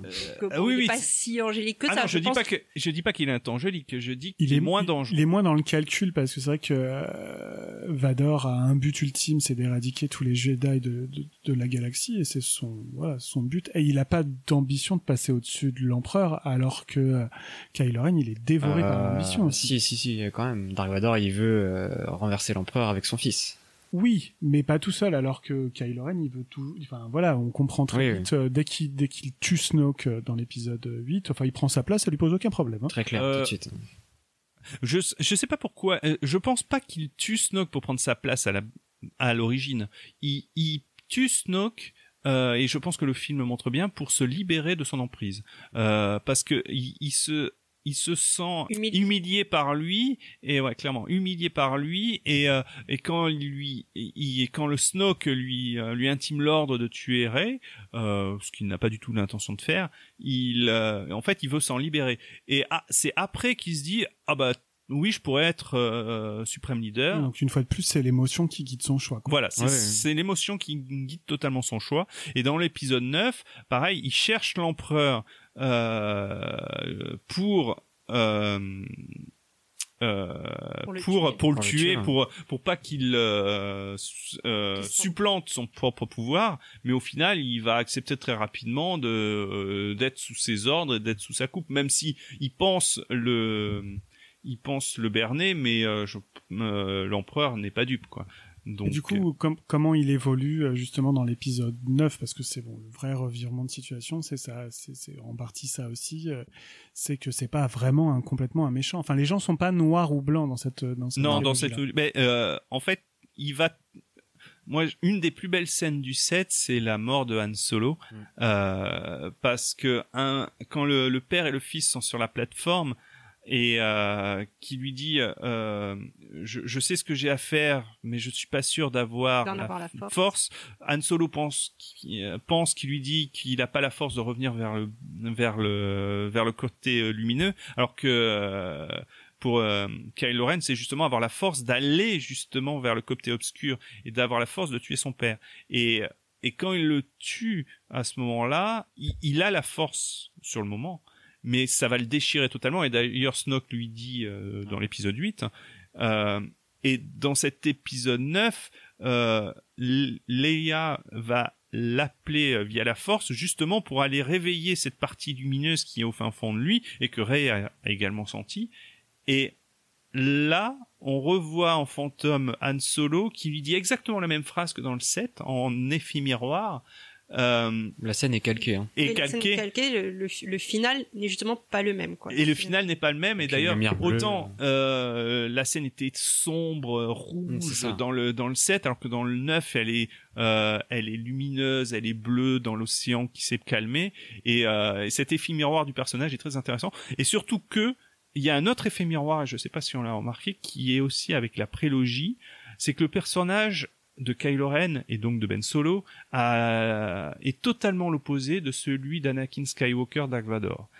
Euh, dans l'épisode 1, Anakin est un jeune enfant euh, totalement innocent qui va se transformer en monstre dans l'épisode 3, alors que là, euh, Ben Solo est un monstre dans l'épisode 7 qui redevient en fait un être lumineux qui sauve la personne qu'il aime, alors qu'il aime euh, d'amour ou platitude, euh, ça c'est un autre sujet, mais Oui, de la personne il- qu'il aime, il sauverait en il, fait. il sauverait. Il ressuscite même. Voilà, il Ah ressusciterait. Alors, et il arrive à faire ce que son grand-père n'avait pas réussi à faire, c'est sauver la femme qu'il aimait. Et, euh, et il était passé dans le obscur pour essayer de vaincre la mort, alors que euh, son petit-fils, c'est en restant, dans le- en revenant dans le côté lumineux qu'il a ré- réussi à sauver la, personne qu'il aime. Et du coup, est-ce qu'est-ce que vous pensez des autres euh, vilains? Alors, je sais que le mot est pas galvaudé, mais qui ont été présentés et je trouve qu'on voit assez peu. Il y a donc le, le suprême leader Snoke qui disparaît dans l'épisode 2, dans le dans l'épisode du milieu. Il y a aussi euh, Hux qui est un personnage qui évolue euh, un peu bizarrement euh, Oui. au sein de, au sein de Le roquet. Qui au sein de la, devient un la- la personnage presque comique. et effectivement le capitaine Phasma dont on a évoqué qui disparaît aussi assez rapidement je trouve que les, les, les acolytes entre guillemets même si c'est pas vraiment leur rôle au sein de la postologie sont un peu maltraités dans ce truc là alors est-ce que c'est pour se focaliser justement sur euh, sur euh, Kylo Ren et son évolution? Alors moi j'aime bien Général Hux parce que justement c'est euh, c'est le roquet euh, imbu de lui-même, mais que je trouve totalement incohérent pendant toute la trilogie en fait. C'est un il, il pense être supérieur à à Kylo Ren et euh, il se fait totalement rembarrer dans euh, dans l'épisode 8 par Podamron dans une scène euh, qui a fait grincer des dents mais moi je trouve très drôle. Et euh, et son retournement dans l'épisode 9 est cohérent. Lui il s'en euh, il est un espion de la résistance non pas pour aider la résistance il s'en fiche mais contre contre fiche Oui, mais une pour guerre d'ego, en fait. voilà faire Les- perdre euh, On dit que Kylo Ren, enfin Snoke traite Kylo d'enfant avec un max, un masque, mais euh, mais Hux c'est pareil. En fait, c'est deux deux ados qui se qui se prennent le bec en permanence et c'est une guerre d'ego euh, à plus finir. Et en fait, c'est ça qui va motiver le personnage de Hux finalement à, à se retourner contre Kylo. Au final, à la fin, il en a plus rien à fiche euh, s'il gagne ou s'il perd. Lui, ce qu'il veut, c'est voir tomber Kylo, quoi. Ce qui est intéressant avec Général Hux, euh, mais ça on l'apprend dans l'univers étendu, c'est qu'en fait c'est le fils euh, d'un général euh, de l'Empire qui a mis au point en fait le système de conditionnement des Stormtroopers du Premier Ordre et euh, et, et dont Phasma prendra euh, la tête. dans toute la galerie de personnages alors malheureusement on n'a pas forcément le temps de tout évoquer est-ce qu'il y a un personnage secondaire qui du coup vous a plus marqué au sein de cette postologie que vous avez eu l'impression qu'il avait été euh, euh, voilà qui avait vraiment traversé traversé. Enfin moi je sais que la, la vie Sarah Miraloldo pourtant on la voit pas très très longtemps qui est jouée donc magnifiquement par Laura Dern. Moi le personnage qui m'a franchement marqué voilà on sait qu'elle reviendra pas euh, quoique mais euh, c'est vrai que je trouve que c'est un personnage qui est euh, son rôle est hyper bien écrit c'est extrêmement bien joué elle a un destin euh, extraordinaire euh, de courage et de, de, de sobriété et de, de, de classe. Elle m'a beaucoup fait penser à Leila euh, dans la dans la première euh, dans la première trilogie. Est-ce que vous chacun il y a un personnage qui vous a plus marqué? Alors ça peut aller des droïdes aux extraterrestres en passant par les personnages humains bien sûr. Mais pour revenir là, sur General Holdo, pourtant elle a été très décriée parce qu'il y en a plein qui ont dit oui c'est pas normal, elle aurait dû dire à Poe di- direct ce qu'elle euh, ce qu'elle comptait faire, euh, il, il ne serait pas allé sur Cantobite et tout ça et tout ça et tout ça. Après j'ai envie de dire euh, quand t'es dans l'armée tu obéis à ton général ça, et ça. puis euh, Et si elle lui dit, Poe, il peut pas évoluer. Oui, Exactement. Elle sert à ça aussi, évidemment. Qu'est-ce que vous, il y a des personnages qui vous ont plus marqué que d'autres ou euh, que vous avez trouvé importants Fabien? Alors moi j'ai une petite frustration sur un personnage. Euh, donc c'est le personnage de Mas Kanata, donc qui est le petit alien qui apparaît dans l'épisode 7, euh, chez qui euh, se trouve le sabre de Luke, pour une raison qui restera inexpliquée d'ailleurs. Euh, Enfin le sabre de Luke et autrefois d'Anakin. Et, euh, ce personnage est magnifiquement interprété par euh, Lupita Nyong'o, qui est une, actrice géniale et qui donc là double le personnage. Et, euh, je trouvais qu'elle avait euh, euh, le mystère, la, la fantaisie. Enfin, il y avait des points communs avec Yoda. Il y a beaucoup de personnes qui avaient relevé ça euh, à l'époque du 7 et c'est vrai. Euh, ça va au-delà de l'aspect euh, alien minuscule. Et donc elle, avait une sagesse en fait en elle, avec une connaissance très large de la galaxie et de du bien et du mal sans être pour autant sensible à la force comme elle, le- elle le disait donc je trouve qu'on avait on avait là quelque chose d'assez intéressant avec justement une sagesse non sensible à la force et euh, alors donc dans le 8 elle, elle disparaît euh, elle apparaît juste 30 secondes dans, dans, dans un hologramme pour Elle donner est dans Star Tour. ouais euh, C'est la même chose. ouais. donc, euh, enfin voilà, elle apparaît très peu dans le 8, euh, juste pour donner euh, le nom, euh, enfin même pas le nom, mais euh, le- la localisation du mec à aller chercher pour euh, pour euh, décoder les, les trucs de l'Empire, de, du, du Premier Ordre, lapsus. Et donc dans le 9, j'attendais de la revoir et de lui, qu'elle ait un rôle important, en, en fait, enfin au moins euh, quelques scènes marquantes. Et en fait, elle sert à rien du tout, à part à être au chevet de Leia lorsque euh, celle-ci euh, décède. Et j'étais vraiment déçu de ça parce que je trouve qu'elle aurait pu apporter quelque chose, un fil conducteur en plus à cette euh, postlogie. Et, et justement, je pense que bah, là aussi, on n'avait pas spécialement pensé à ce qu'elle pouvait apporter euh, dans, dans la suite. Quoi. Donc euh, ça, ça corrobore effectivement les problèmes d'écriture euh, Voilà. et de cohérence. Et c'est dommage. Est-ce que du coup, Crystal, John, d'autres personnages qui vous ont marqué Alors moi j'ai beaucoup aimé B- BB8. Euh, alors qu'au début c'était pas forcément gagné quand on nous l'a présenté parce que c'est vrai qu'on a vu euh, C3PO et R2D2 dans les six films que c'est un peu les personnages euh, qui traversent et qui, qui sont un peu euh, une pierre fondatrice de la, de la saga entière. Euh, donc du coup on se dit on n'a pas forcément envie de, de s'attacher de voir un autre droïde et pour autant je trouve qu'il fonctionne extrêmement bien, qu'il est très attachant très vite. Euh, c'est un, c'est un dro- alors c'est le droïde de Poe mais finalement on le voit beaucoup avec Rey. Il y a une petite relation qui se crée entre les deux, où finalement il est toujours avec elle, que ce soit dans son entraînement ou ou pour l'accompagner dans ses aventures. Et du coup, je trouve que le personnage fonctionne finalement très bien sans être hyper envahissant non plus. C'est-à-dire qu'on n'a Voilà. pas l'impression que ça a été créé pour un but marketing, ce qui n'est pas toujours le cas dans, les dans certains personnages accessoires de la saga. Alors il y a quand même beaucoup de marketing qui s'est fait autour de lui, mais finalement le, le- dans le film, le personnage euh, s'insère plutôt naturellement en fait. C'est pas, euh, il est, il, il est pas hyper forcé comme on va pas parler des porgs, mais euh, Oh, c'est sympa les pros. oui, c'est Ah, oui. deux minutes. Oui, J'allais en parler, en moi. peluche, Mais bon, ça, c'est- un assez peu plus, un peu plus. euh, Bah, surtout que ça permettait de, ça a été un, un une mêlée à merchandising et effets spéciaux parce que comme il y avait plein d'oiseaux qu'il aurait fallu euh, Oui. euh, effacer numériquement, bah autant créer des petits oiseaux mignons pour vendre. Oui. Bon, dans le 9, on les voit pas tant que ça, donc ça devait Mais pas être si gênant que ça. Ils apparaissent, quoi. Oui, ils apparaissent. Euh, si je peux ajouter juste un petit truc sur BB-8 euh, pour euh, mettre ça au crédit de JJ Abrams puisque c'est lui qui a carrément euh, en fait dessiné, je crois que c'était sur euh, un coin de table ou sur une serviette un de table, euh, le, le design de BB-8 donc en forme de, de 8 justement et qui est vachement génial et qui du coup marche en plus avec des effets euh, pratiques et pas numériques. Forcément, ce qui marque beaucoup la postologie, c'est on apprend ce qui a été le devenir des anciens. Est-ce que vous pensez que euh, leur présence était nécessaire? Est-ce que pour le coup, eux, on présente une vraie conclusion de chacun de leur histoire, parce qu'en fait, dans chacun des épisodes, il y en a un qui, enfin un des du trio emblématique qui disparaît, et on aperçoit aussi les autres où certains ont un rôle, euh, un rôle traversant comme comme Chewbacca, C3PO, R2D2, et on a la réapparition surprise de Lando Calrissian euh, dans le dans le neuvième épisode.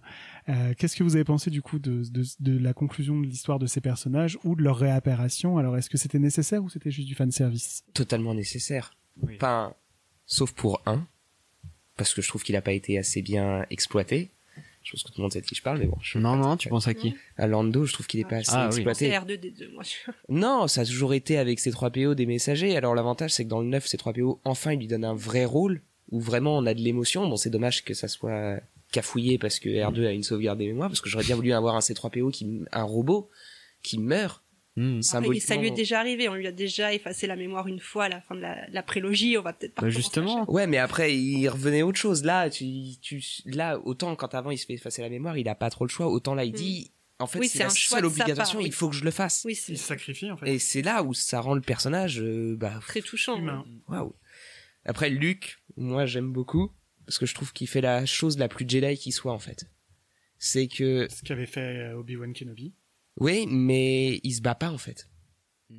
Qu'il y va. On a toujours dit depuis le début des quatre que les Jedi c'est les gardiens de la paix, c'est clairement des moines. euh, Et à chaque fois qu'il y a un Jedi qu'on voit à l'écran, il a toujours son sabre laser et en deux minutes c'est c'est la bataille quoi. Il y en a pas un euh, dans la prélogie qui essaye de faire les choses calmement, qui essaye d'expliquer.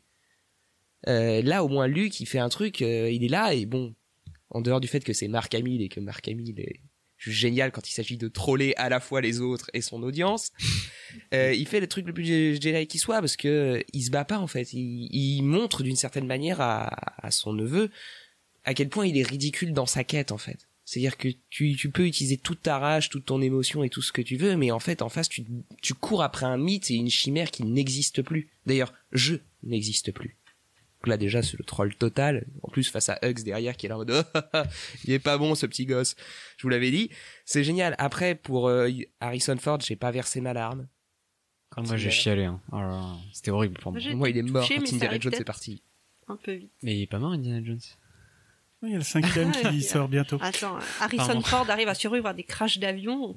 Oui. Hein tombe Il y a devant des des explosions, euh, des explosions nucléaires. Je Voilà. Dans un frigo. Dans, dans un frigo. Euh, après, Oui. est-ce qu'on peut parler de Leia Ah, Carrie Fisher. Ben, bah, elle, ça, Qui malheureusement- malheureusement, qui est décédée, moi, euh, c'est entre- c'est le personnage qui m'a le plus parce que l'épisode 9 était censé être euh, Son épisode, son épisode centré sur elle. Alors, Alors avant, j'ai juste une petite question. Est-ce que, à votre avis, elle était censée mourir quand même dans le 9 ou alors ça a vraiment été une Moi, conséquence je pense qu'il l'aurait, je pense Moi, qu'il l'aurait fait partir aussi, mais Moi, euh, de manière un peu sûre. grandiose. je sais Pas pas. sûr. Moi, je l'aurais bien vu rester. Euh, mais bon, après, voilà, la, Malheureusement, la elle est situation a décédée euh, quelques, jours avant la sortie de l'épisode. 8, ouais. Elle est, Euh, après, elle- après. Après, Ouais. Oui, c'était non, bah, c'était deux jours, Non, non, un, un jour an av- avant. un jour, un jour, un Un jour. deux après Non, c'était un an avant. Un an avant. Un un an an avant. Mais c'était en décembre, c'est Ouais. pour ça que je. en- rentrant du tournage d'ailleurs de Star Wars. Mais euh, moi, je- bon, ils sont, ils se sont débrouillés comme ils ont pu. Je trouve que c'est pas si mal que ça. Ah non, c'est admirable. non, ça très, marche très Très bien.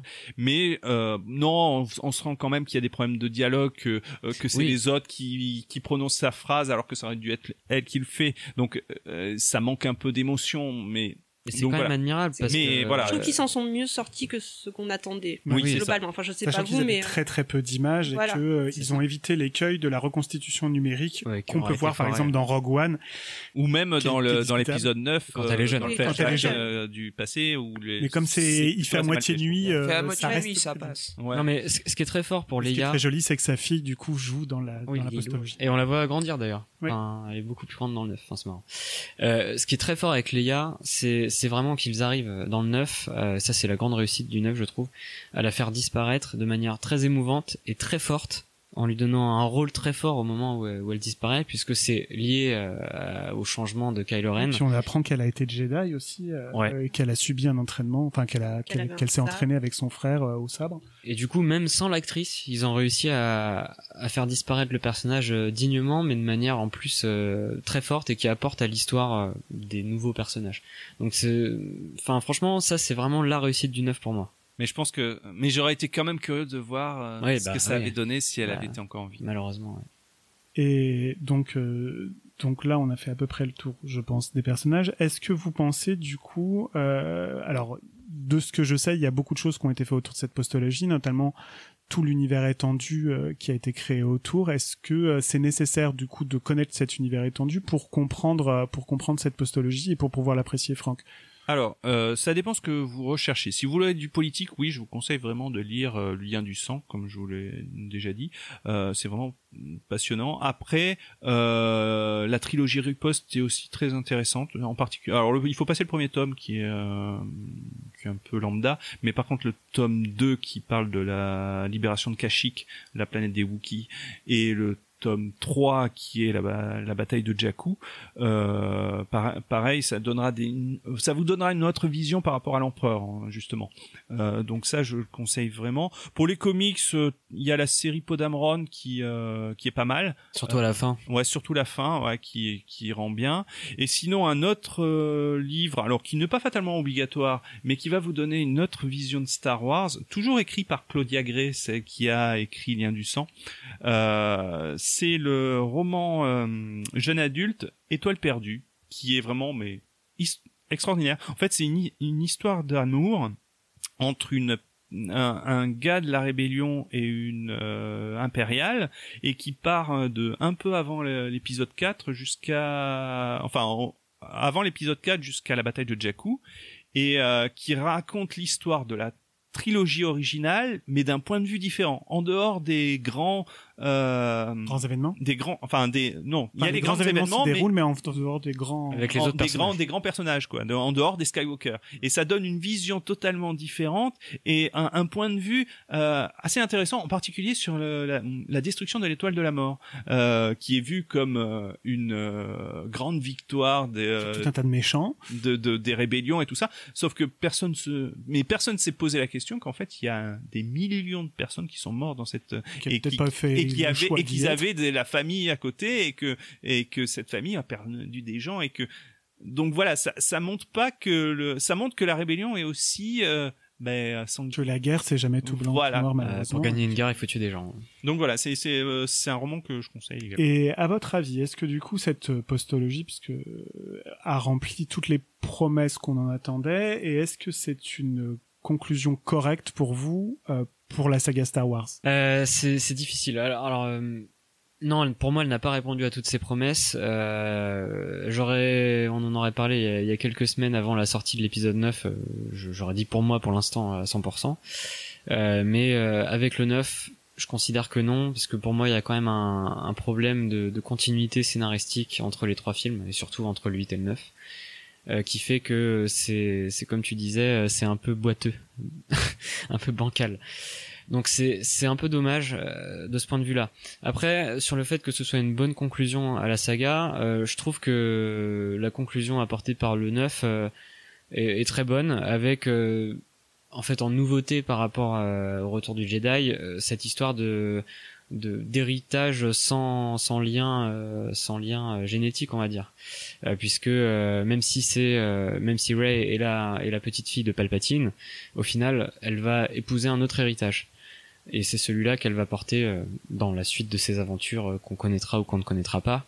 Mais en tout cas la conclusion je, je, je la vois comme ça et et ça c'est c'est plutôt pas mal. Mais en, en termes de cohérence sur les trois films je suis quand même obligé, même si c'est, euh, enfin, c'était pas ma préférée, mais je suis obligé de trouver que la prélogie a, plus de, cohérence euh, scénaristique. Bah, Moi, je rejoins un petit peu ce que dit Fabien. C'est effectivement, même si j'ai beaucoup aimé l'épisode 7, l'épisode 9, euh, le manque de cohérence dans l'écriture se ressent beaucoup trop, je trouve. Donc, est-ce que ça a tenu toutes ses promesses pour moi? Pas forcément non plus, parce que j'avais beaucoup d'attentes, beaucoup d'espoir et beaucoup de choses qui, qui m'enthousiasmaient dans l'épisode 7 qui n'ont pas forcément été bien comblées par la suite.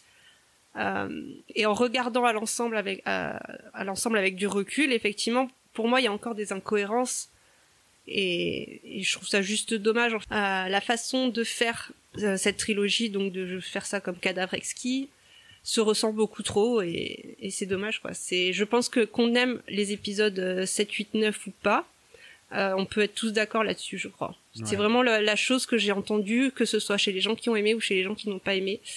Et c'est un peu dommage et c'est un peu incompréhensible encore euh, à ce jour pour moi. Et toi, John? Comme eux, hein, c'est clairement on assiste à une sorte de cadavre qu'on essaye de, de faire, de foutre des gros coups de défibrillateur en espérant qu'il y ait un truc. Ils ont réussi avec l'empereur. Hein. Oui, alors si on va par là, euh, on a parlé d'univers étendu tout à l'heure. Moi, je dis, il faut lire l'Empire des Ah, Ténèbres C'est pas la première fois. hein. parce que l'Empire des Ténèbres réussit euh, pour moi en trois tomes là où le 9 a échoué lamentablement concernant le figure de l'empereur. Bon, moi j'aime- j'ai du mal avec les dessins quand même. hein. Alors, le dessin, c'est un trait qu'il faut qu'il faut prendre. C'est une bande dessinée donc. hein. C'est une bande dessinée tout à fait où l'empereur revient et où vraiment le côté obscur. Et c'est ça que j'avais commencé à aimer dans le 9, mais c'est dommage parce qu'il était encore à ça de réussir quelque chose. Euh, l'empereur peut, une fois mort, en fait, son enveloppe charnelle ne signifie rien et son esprit est tellement teinté par le côté obscur qu'il peut se transférer d'un l'un à l'autre. Donc l'objectif n'est plus de tuer l'empereur, mais de savoir comment bloquer une entité sur laquelle on n'a aucune prise.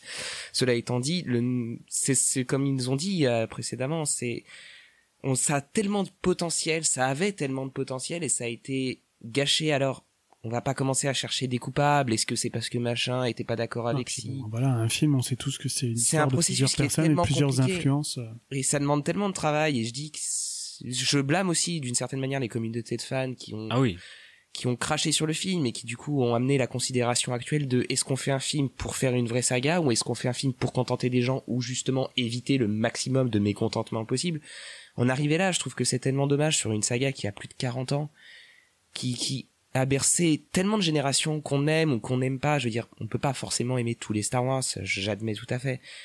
Mais ça fait partie de nous, de la culture générale de ce monde, de, de, de toutes ces époques et voilà, je trouve que c'est dommage parce qu'il y avait matière à faire un beau final, à faire quelque chose qui soit à la fois, je pense, familial et en demi-teinte aussi un peu plus mature parce que Star Wars c'est quand même ça à la base.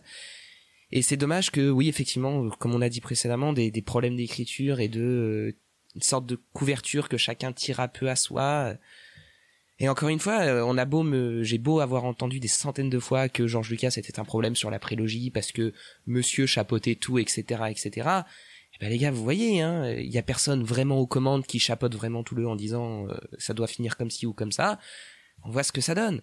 Donc je dis pas que George Lucas est exempt de tort sur plein de choses. Je dis pas que la nouvelle, il n'y a pas eu de vrai chef, mais fait est qu'il n'y a pas de véritable pilier au centre de tout ça et, et ben ça fait ce que ça fait. Et C'est dommage. Du coup, toi qui as le recul le plus grand sur du coup toute, toute cette saga. Alors moi, euh, moi déjà, je- j'ai. euh, faut savoir que pour découvrir le 7, le 8 et le 9, euh, comme je connais, j'avais beaucoup lu l'univers étendu, il a fallu que je me détache de ce que je voulais pour apprécier ce que j'avais. Et une des une de- des choses que j'ai faites, c'est qu'en fait, j'ai lu tous les leaks pour savoir exactement ce qui m'attendait et pour pouvoir profiter du film tel qu'il me l'était donné et pas tel que je l'aurais voulu le voir en fait. Tu t'es auto-spoilé. Je me suis auto-spoilé. Euh, et mine de rien, euh, je, euh, je, je l'ai vu parce que euh, pour le 7 et le 9, euh, on avait quasiment tout. Euh, le 8, étonnamment, le, le scénario est resté secret jusqu'à quelques jours avant sa sortie et donc j'ai pas voulu le lire justement pour me, je dis à deux jours près autant que je le vois pendant le film. Et c'est vrai que la première fois que j'ai vu le 8, euh, j'ai été frustré parce que c'est pas ce que j'attendais et pour autant, c'est maintenant mon film préféré de, des trois. Donc, euh, comme quoi, euh, donc voilà. Euh, ceci étant dit, euh, je pense que le ne- euh, la postlogie va souffrir du neuf parce que le neuf est à la fois brouillon et manque de, de panache. Il manque de. Euh, Est-ce que c'est panache vraiment ce qui lui manque Il y en a peut-être trop même.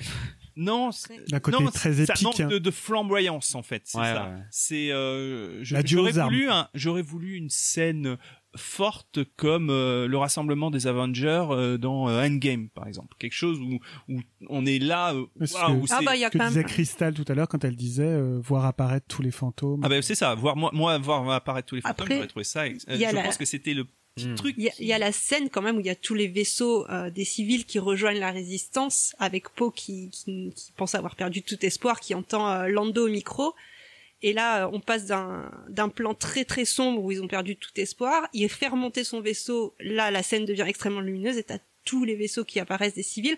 Moi, personnellement, ça m'a quand même fait quelque chose. En plus, avec la musique à ce moment-là qui s'emballe Oui, de façon mais, plus euh, optimiste. Ça sert mais à ce rien. sont des C'est- vai- ces, vaisseaux-là, euh, ils ont pas une connotation euh, euh, euh, Emblématique. emblématique dans le Non, alors qu'on aurait vu les, les les fantômes des Jedi des personnages qu'on connaît là euh, ça waouh c'est c'est des gens que t'aimes bien et que tu vois les Mhm. aider les héros je pense Oui, ou que peut-être une grande scène à la fin, comme il y avait eu à la fin de l'épisode 4, avec euh, quand euh, Anne et Luc viennent chercher leur médaille euh, dans la base rebelle, enfin quelque chose de très grandiose, très solennel et très... euh, je sais pas, quelque chose de voilà ouais, ou- grandiose, quoi. ou pareil euh, dans- à, à la fin de, de du euh, du 9 et du euh, non, à la fin du Retour du Jedi et de la Revanche des Sith, il y avait aussi euh, John Williams qui avait fait des des des musiques très festives avec des chœurs et tout ça. de voilà, de liesse populaire qui qui, euh, qui donnait en fait une euh, là il y a un côté mélancolique. Enfin, je sais pas, mais euh, Je pense que le côté mélancolique vient peut-être aussi du fait qu'on a dit au revoir à Han, Luke et Leia qui sont pour le coup pas là pour se réjouir de, de leur victoire. Et, euh, et c'est une victoire quand même qui s'est fait pas mal dans la douleur, bon, les, les autres aussi, mais, euh, mais je trouve que ça se ressent beaucoup plus dans cet épisode 9 où Rey vient quand même de, enfin, surtout pour le personnage de Rey, elle vient de, de, de quitter l'empereur, elle vient d'avoir Ben qui est mort dans ses bras. Elle a Euh, perdu son elle, elle a père et perdu sa beaucoup de choses, elle a tout, tout son questionnement en fait s'est conclu par euh, je suis la petite fille de Palpatine qui est quand même une réponse assez atroce finalement. Je pense qu'elle aurait préféré pour le Mon coup être grand-père a personne. tué mes parents. Voilà, et en plus, donc, ça lui fait beaucoup de révélations, et, euh, et moi, le, le, le- l'embrassade qu'il y a à la fin entre Ray, Finn et Poe me met les larmes aux yeux parce que c'est vraiment, elle recourt vers sa, sa, le- sa famille, sa famille qu'elle a hein. retrouvée, qu'elle s'est reconstituée, enfin, ce qu'il en reste parce que malheureusement, bah, Han, Leia et Luke ne sont, elle les a vite perdus quand même. Mais euh, du coup, ça donne peut-être une, une impression de victoire un peu plus intimiste aussi. On sent beaucoup aussi d'émotions euh, de Poe et de, et de Finn. Il y a, voilà, c'est moins de liesse que, que pouvaient nous en faire ressentir euh, Han, Luke et Leia à la fin du 4, à la fin du, à la fin du 6. Là, ils ont gagné, mais ils ont aussi beaucoup perdu. Je pense que ça se ressent aussi, et c'est plus... euh, Voilà. Après, d'un point de vue galaxie, euh, il y a tout à reconstruire. Euh, on ne sait pas ce qui va arriver après, euh, à la fois de point de vue Jedi. Est-ce qu'elle va reconstruire le, est-ce qu'elle va créer l'ordre, est-ce que l'ordre Jedi va perdurer? Parce que Luke Skywalker n'en voulait pas. hein. Euh, Ou est-ce qu'elle va créer quelque chose de Ah, totalement différent? ordre, oui. euh, Et d'ailleurs, on arrive au titre. Euh, vous comprenez quoi pour le titre The Rise of Skywalker? Skywalker représente quoi? Alors pour moi, ça va représenter Rey. Notamment, on le comprend bien en anglais puisque les, les voix des, des Jedi passés lui disent Rise, Rise, Rise. Ouais, et puis to rise en anglais, c'est Voilà, et difficile de traduire exactement voilà. le Et sens du que ça a en coup, français en fait. voilà, Parce qu'ascension, français- c'est pas tout à fait ça. En français, euh, la traduction se perd. Et du coup, je pense qu'en voyant le film en VF, on peut aussi prendre ça pour Ben, qui en plus littéralement remonte du gouffre. Donc, euh, donc on, on peut, je pense, faire le parallèle entre les deux. Mais après, Expliquer Franck, euh, voilà, le premier Skywalker en fait, c'était Anakin qui lui du coup a sombré et là toutes les générations futures se sont élevées les unes derrière les autres. Et et revivent la à dernière c'est Rey, en fait. Ben qui était parti effectivement du plus loin et qui là du coup redevient un Skywalker, ce qu'il n'était plus puisqu'il avait choisi une autre identité. C'est pour ça que tu vois, tu, tu aurais mis ça au pluriel. Moi, j'aurais mis ça au pluriel. ouais. J'aurais dit la- Skywalker. la- l'avènement des Skywalker. Ouais, pour moi, non, Ou ça- l'ascension des reste, Skywalker. euh, ça resterait surtout que c'est le personnage qu'on voit vraiment en plan final. Et qu'elle choisit et de s'appeler choisit, voilà, de s'appeler. C'est aussi ça, c'est c'est aussi son élévation à elle par rapport de là où elle part, euh, c'est-à-dire personne perdue au milieu de Jakku. Euh, elle va passer à petite fille de Palpatine, qui est un nom qu'elle rejette, une Et qui est là où rejette du coup sa vraie identité pour et qui est sa vraie identité. Donc là, euh, sur la fin, elle doit choisir qui elle est, et elle choisit ce nom de Skywalker et, de, et donc de continuer l'héritage des Skywalker.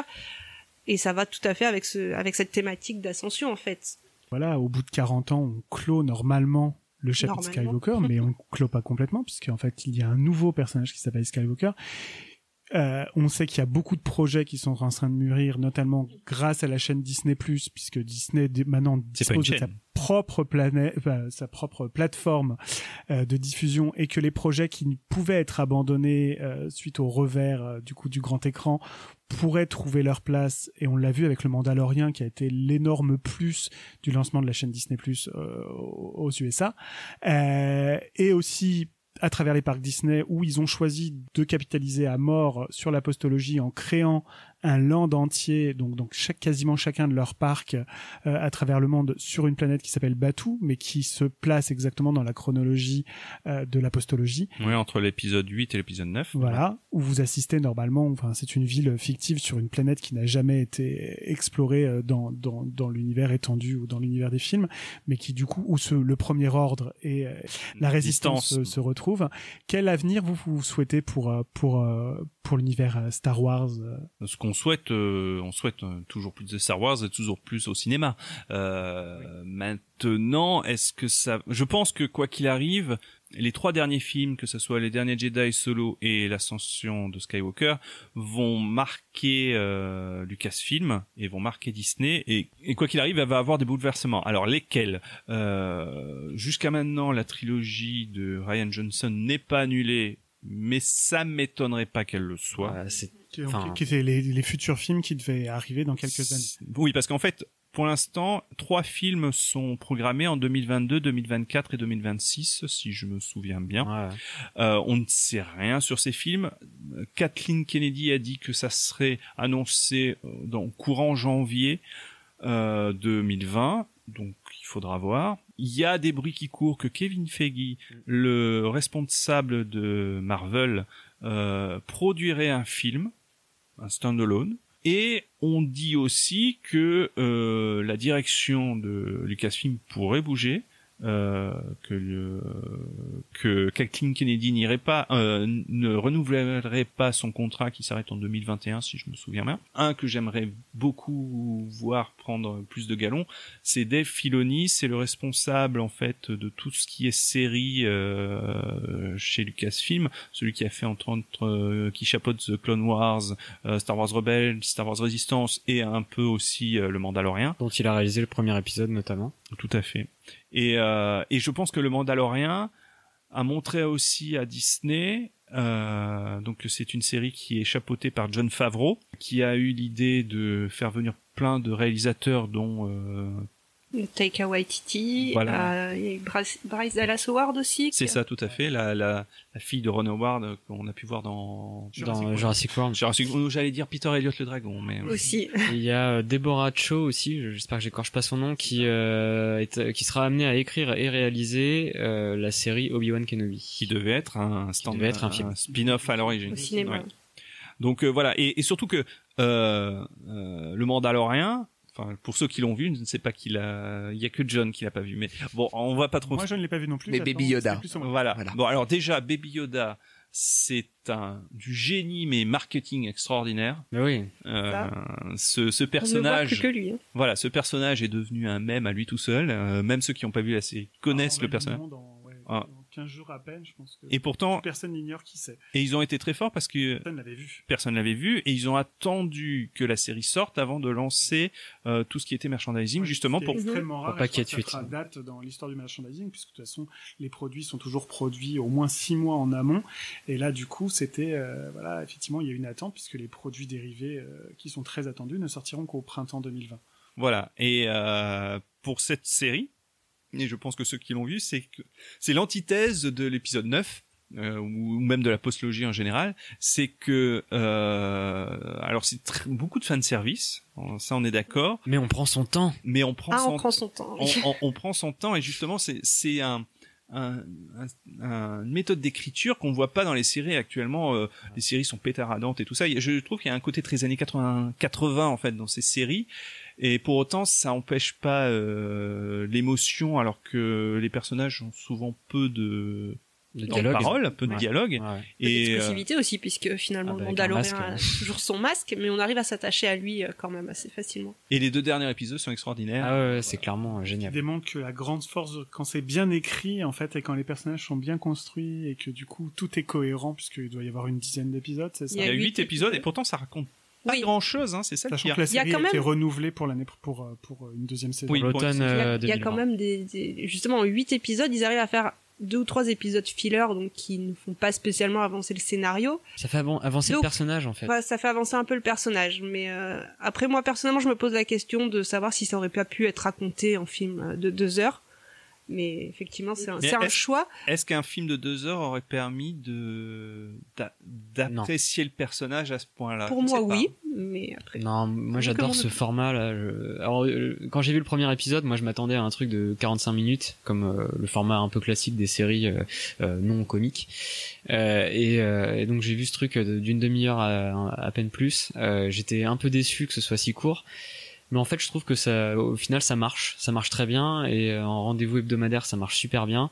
Et on prend son temps, et, et on voit ce personnage progresser. C'est, c'est un récit initiatique, et, et ça marche vachement bien. Et le duo, euh, euh, je vais pas spoiler, mais le, le duo principal, du coup, euh, fonctionne vraiment à merveille. Euh, c'est, c'est vraiment super. Et pour le coup, si je devais euh, parier sur l'avenir de la franchise, je pense que John Favreau euh, aura quelque chose à jouer là-dedans, au-delà de Mandalorian. Sous les bonnes augures euh, de Disney euh, pour tout ce qu'il a fait chez eux. Oui, oui, Ça oui. devrait pas poser de problème. C'est ça. Et euh, après, il y a un autre, euh, un, un autre projet que j'ai vu passer. Alors, je sais pas jusqu'à quel point ça pourrait être. Euh, ça s'appelle le projet Luminus, euh, si je me trompe pas dans sa prononciation. Euh, alors, a priori, ça devrait être plutôt quelque chose qui est autour de l'univers étendu. Donc, c'est un, c'est un roman euh, comics et peut-être jeux vidéo. Mais est-ce que ça pourrait pas aller aussi dans les films? Je ne sais pas. Et ça se passerait d'après les dernières euh, révélations que j'ai lues. Donc c'est à prendre vraiment avec des très grosses pincettes parce que je ne suis pas sûr de ma source. Euh, ça se passerait 400 ans avant euh, la menace fantôme. Donc ça pourrait être euh, des Jedi pendant l'ancienne République. Parce que le projet de l'ancienne République, The Old Republic, était déjà plus ou moins. euh, Donc voilà, ça pourrait revenir à quelque chose de plus pré-logique en fait dans son dans son format et dans donc est-ce qu'ils feront un film est-ce qu'ils pourraient faire un film standalone qui serait lié à ce projet de d'univers étendu Euh, de toute manière a priori les trois prochains films ça ne sera pas une trilogie ça sera des films indépendants euh, donc euh, voilà tout est ouvert euh, tout est ouvert Et pour le coup, sur la période euh, de l'ancienne République, apparemment, c'était cette période-là qui a été envisagée euh, pour le, la trilogie, pour le coup, des créateurs de Game of Thrones, qui a été euh, finalement abandonnée. Oui, puisque pour des raisons d'emploi du temps, ils ont choisi de, de faire autrement. ouais je pense je pense qu'il y avait aussi des euh, divergences artistiques Et la peur du bashing. Donc c'est sur ces belles perspectives que nous, allons conclure ce podcast. Vous pouvez retrouver ce podcast ainsi que tous les épisodes précédents en écoute directe sur notre site chroniquedisney.fr, mais suit sur Ocha, Apple Podcast, Google Podcast, Podcast Addict, Spotify et sur notre chaîne YouTube, mais aussi sur tous les sites et les applications dédiées à l'écoute de podcasts. N'hésitez pas à liker, partager ou commenter si vous avez des retours, des questions, des suggestions. L'équipe se fera un plaisir d'y répondre rapidement. N'oubliez pas que vous pouvez retrouver les critiques des romans, comics, films, séries Star Wars passées et à venir, également sur Disney+, sur le site, pour être alerté de nos publications ainsi que de toute l'actualité de l'univers Star Wars et de l'univers Disney. Nous sommes présents sur Twitter, Facebook et Instagram. Merci à vous quatre en tous les cas de nous avoir permis d'explorer plus en détail la galaxie Star Wars. Nous vous disons à très bientôt pour un nouveau numéro de Chronique Disney, le podcast. Et n'oubliez jamais que tout a commencé il y a bien longtemps dans une galaxie lointaine, très lointaine. Au revoir. au revoir Au revoir.